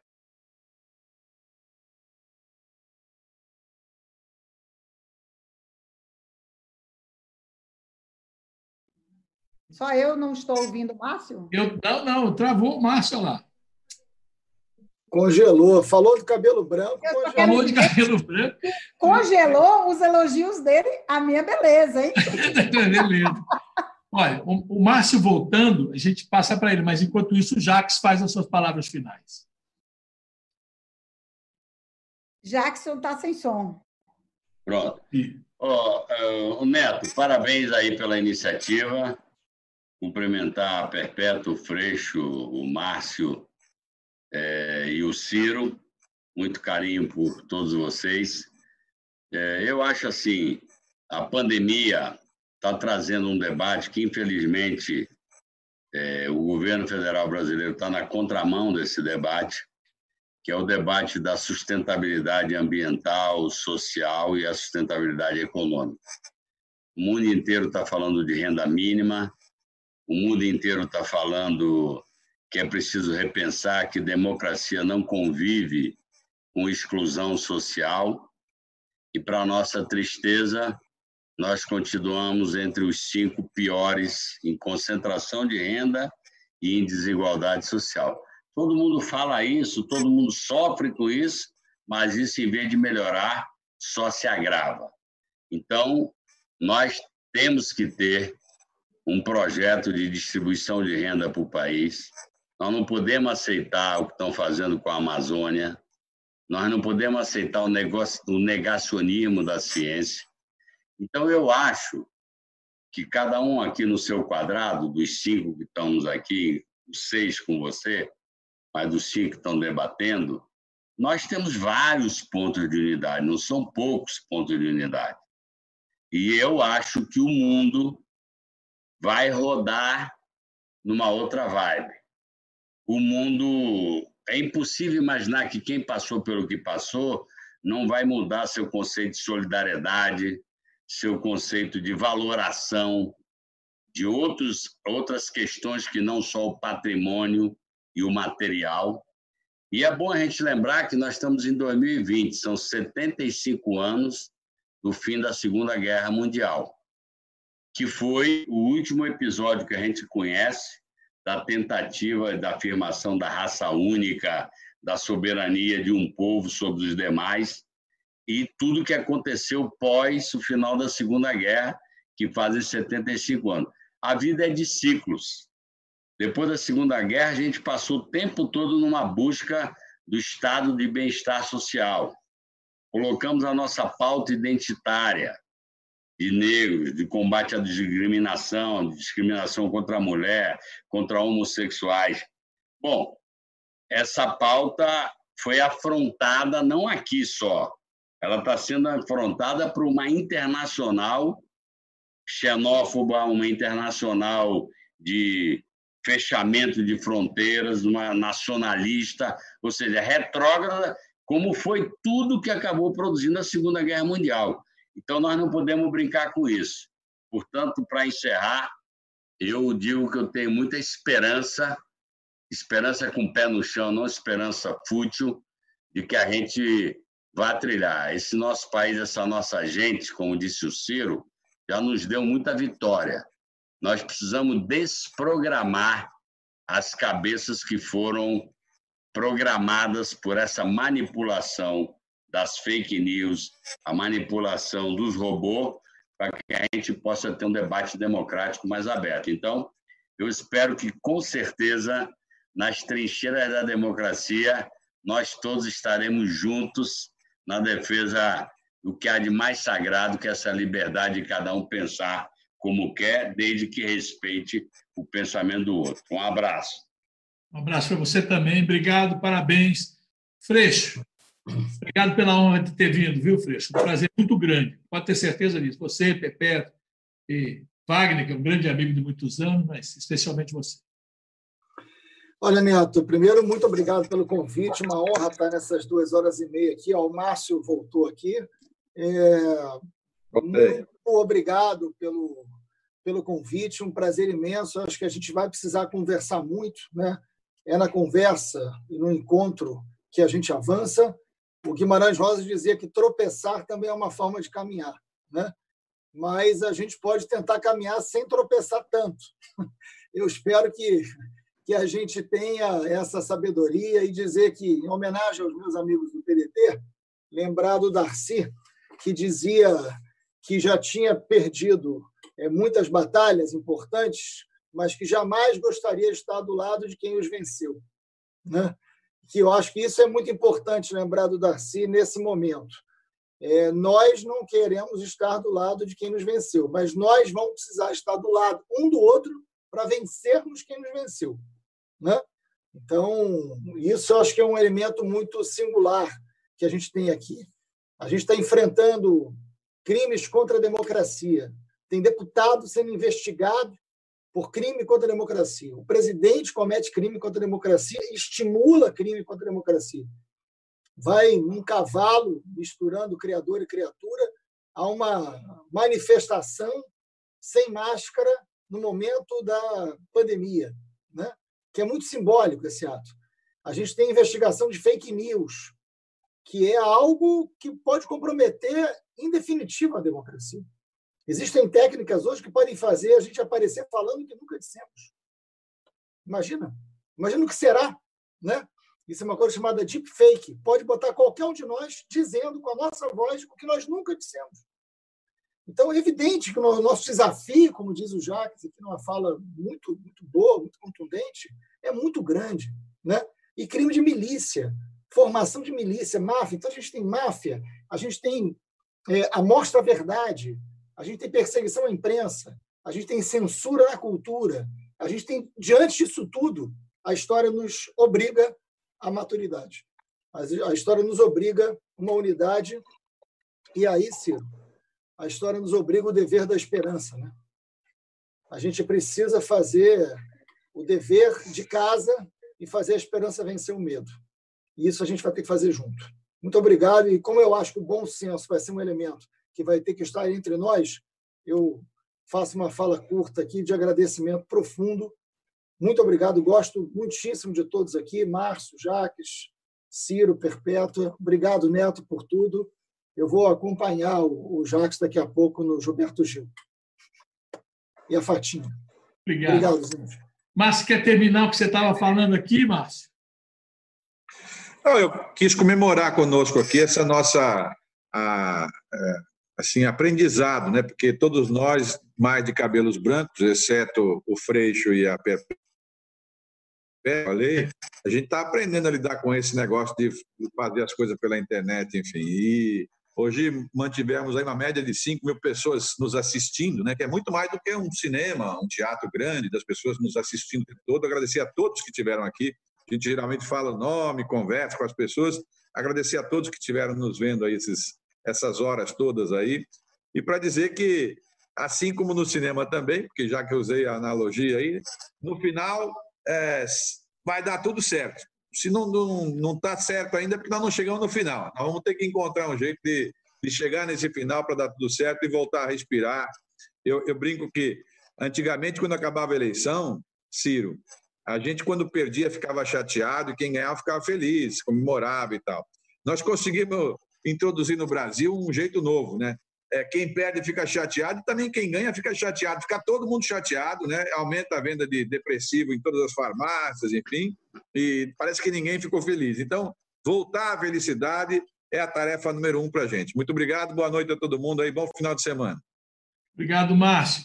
Ciro, para você encerrar conosco aqui, dizer o seguinte: a semeadura optativa, Ciro, isso é bíblico. A colheita é obrigatório e você tem feito uma semeadura muito importante na construção de um projeto de desenvolvimento nacional. Bom, eu quero agradecer, assim, com muita emoção mesmo, com muito afeto, com muito carinho, essa oportunidade que a sua generosidade nos promoveu mais uma vez. É, Antônio Neto é uma liderança que eu conheço já há um bom par de décadas, ou um bom tri, trio de décadas. Né? Trabalhamos ali com o velho Itamar Franco, um brasileiro por quem eu tenho muito carinho e admiração, fui ministro da Fazenda dele, conseguimos a participação dos trabalhadores nos resultados das empresas, ali na apagada das luzes do 94, quando todo mundo já estava indo para as festas do Ano Novo, a gente estava trabalhando não é, naquele já longínquo ano de 1994. Não precisa que a Perpétua saiba disso, porque não tinha nascido ainda, não é tão jovem que é, não é nisso. Mas essa alegria, ela, ela, ela é verdadeira, porque Deixa eu dizer para vocês, eu não terminarei com qualquer discurso cavernoso, porque eu tenho também uma profunda esperança no Brasil. Mas, meus companheiros, minha companheira, nós já fomos desafiados muitas vezes, né? enfrentamos lá atrás a redemocratização do país, né? coisas trágicas, a hiperinflação, mas eu nunca vejo, nunca vi né? um tal concurso de tragédias sobre a sociedade brasileira como as que eu estou testemunhando agora. São números, números muito explosivamente perigosos. O meu coração fica apertado quando eu vejo a soma disso, as projeções não é, do, do, do, do, caráter genocida de um governo irresponsável contra a ciência, falam em 120 mil mortos. Nós estamos nos 50 mil. 50 né? mil e 58 famílias pelos números oficiais. O genocídio do emprego, já vi em muitas ocasiões uma crise. Está, sem nenhuma dúvida, experimentando pelo triplo o pior momento de depressão econômica que já tivemos em qualquer momento da nossa história. E a ruína das contas públicas, de onde nós, que não somos liberais, não é? do arco amplo da social-democracia até o socialismo real, que a Perpétua disciplinadamente defende, embora com todas as adaptações aos tempos digitais, é? É, né? nós nunca vimos nada parecido, nunca vimos. Olha, sabe, 912 bilhões de reais de déficit num único ano. Praticamente nos obrigam a gente dar uma zerada no jogo, esquecer tudo que a antiga musa canta, não é?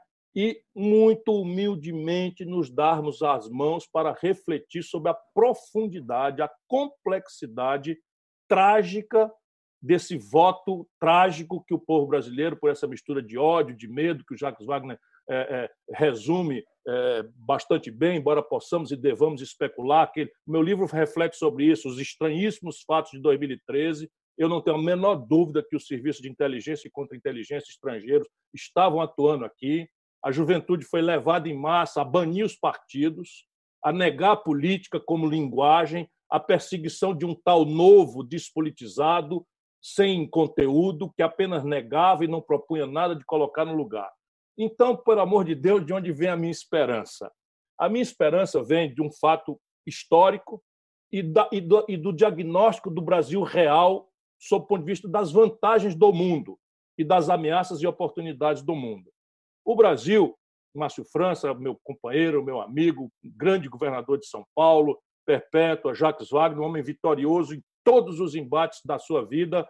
É generosa a, a conduta do Jacques Wagner na Bahia. Isso, isso tem que ser olhado. É um homem de sucesso. Não é? Conseguiu fazer ali num ambiente difícil, de escolas políticas muito sofisticadas. Não é? Na Bahia, quatro governos, não é com negócio de governo, não, é ganhando 70%, 80% dos votos. Né? Isso eu acho que tem que ser uma coisa que a gente aprende. Marcelo Freixo é dessa nova geração, o quadro que eu mais admiro, já não deixei disfarçar isso, porque não quero, não há, não há nenhum tipo. Enfim, por que, que vem a minha esperança? O Brasil, entre os anos 30, e se eu estiver falando demais, por favor, faça um sinal de bocejo, que eu interrompo, mas estou ficando um velho fala, fala, falador demais, por, e porque, veja, entre os anos 30 e os anos 80, o Brasil foi o país que mais cresceu na história do capitalismo mundial. Se a gente alargar só para ficar no, na estatística oficial do século, o Brasil multiplicou por 100 sua riqueza. Ninguém tem essa história.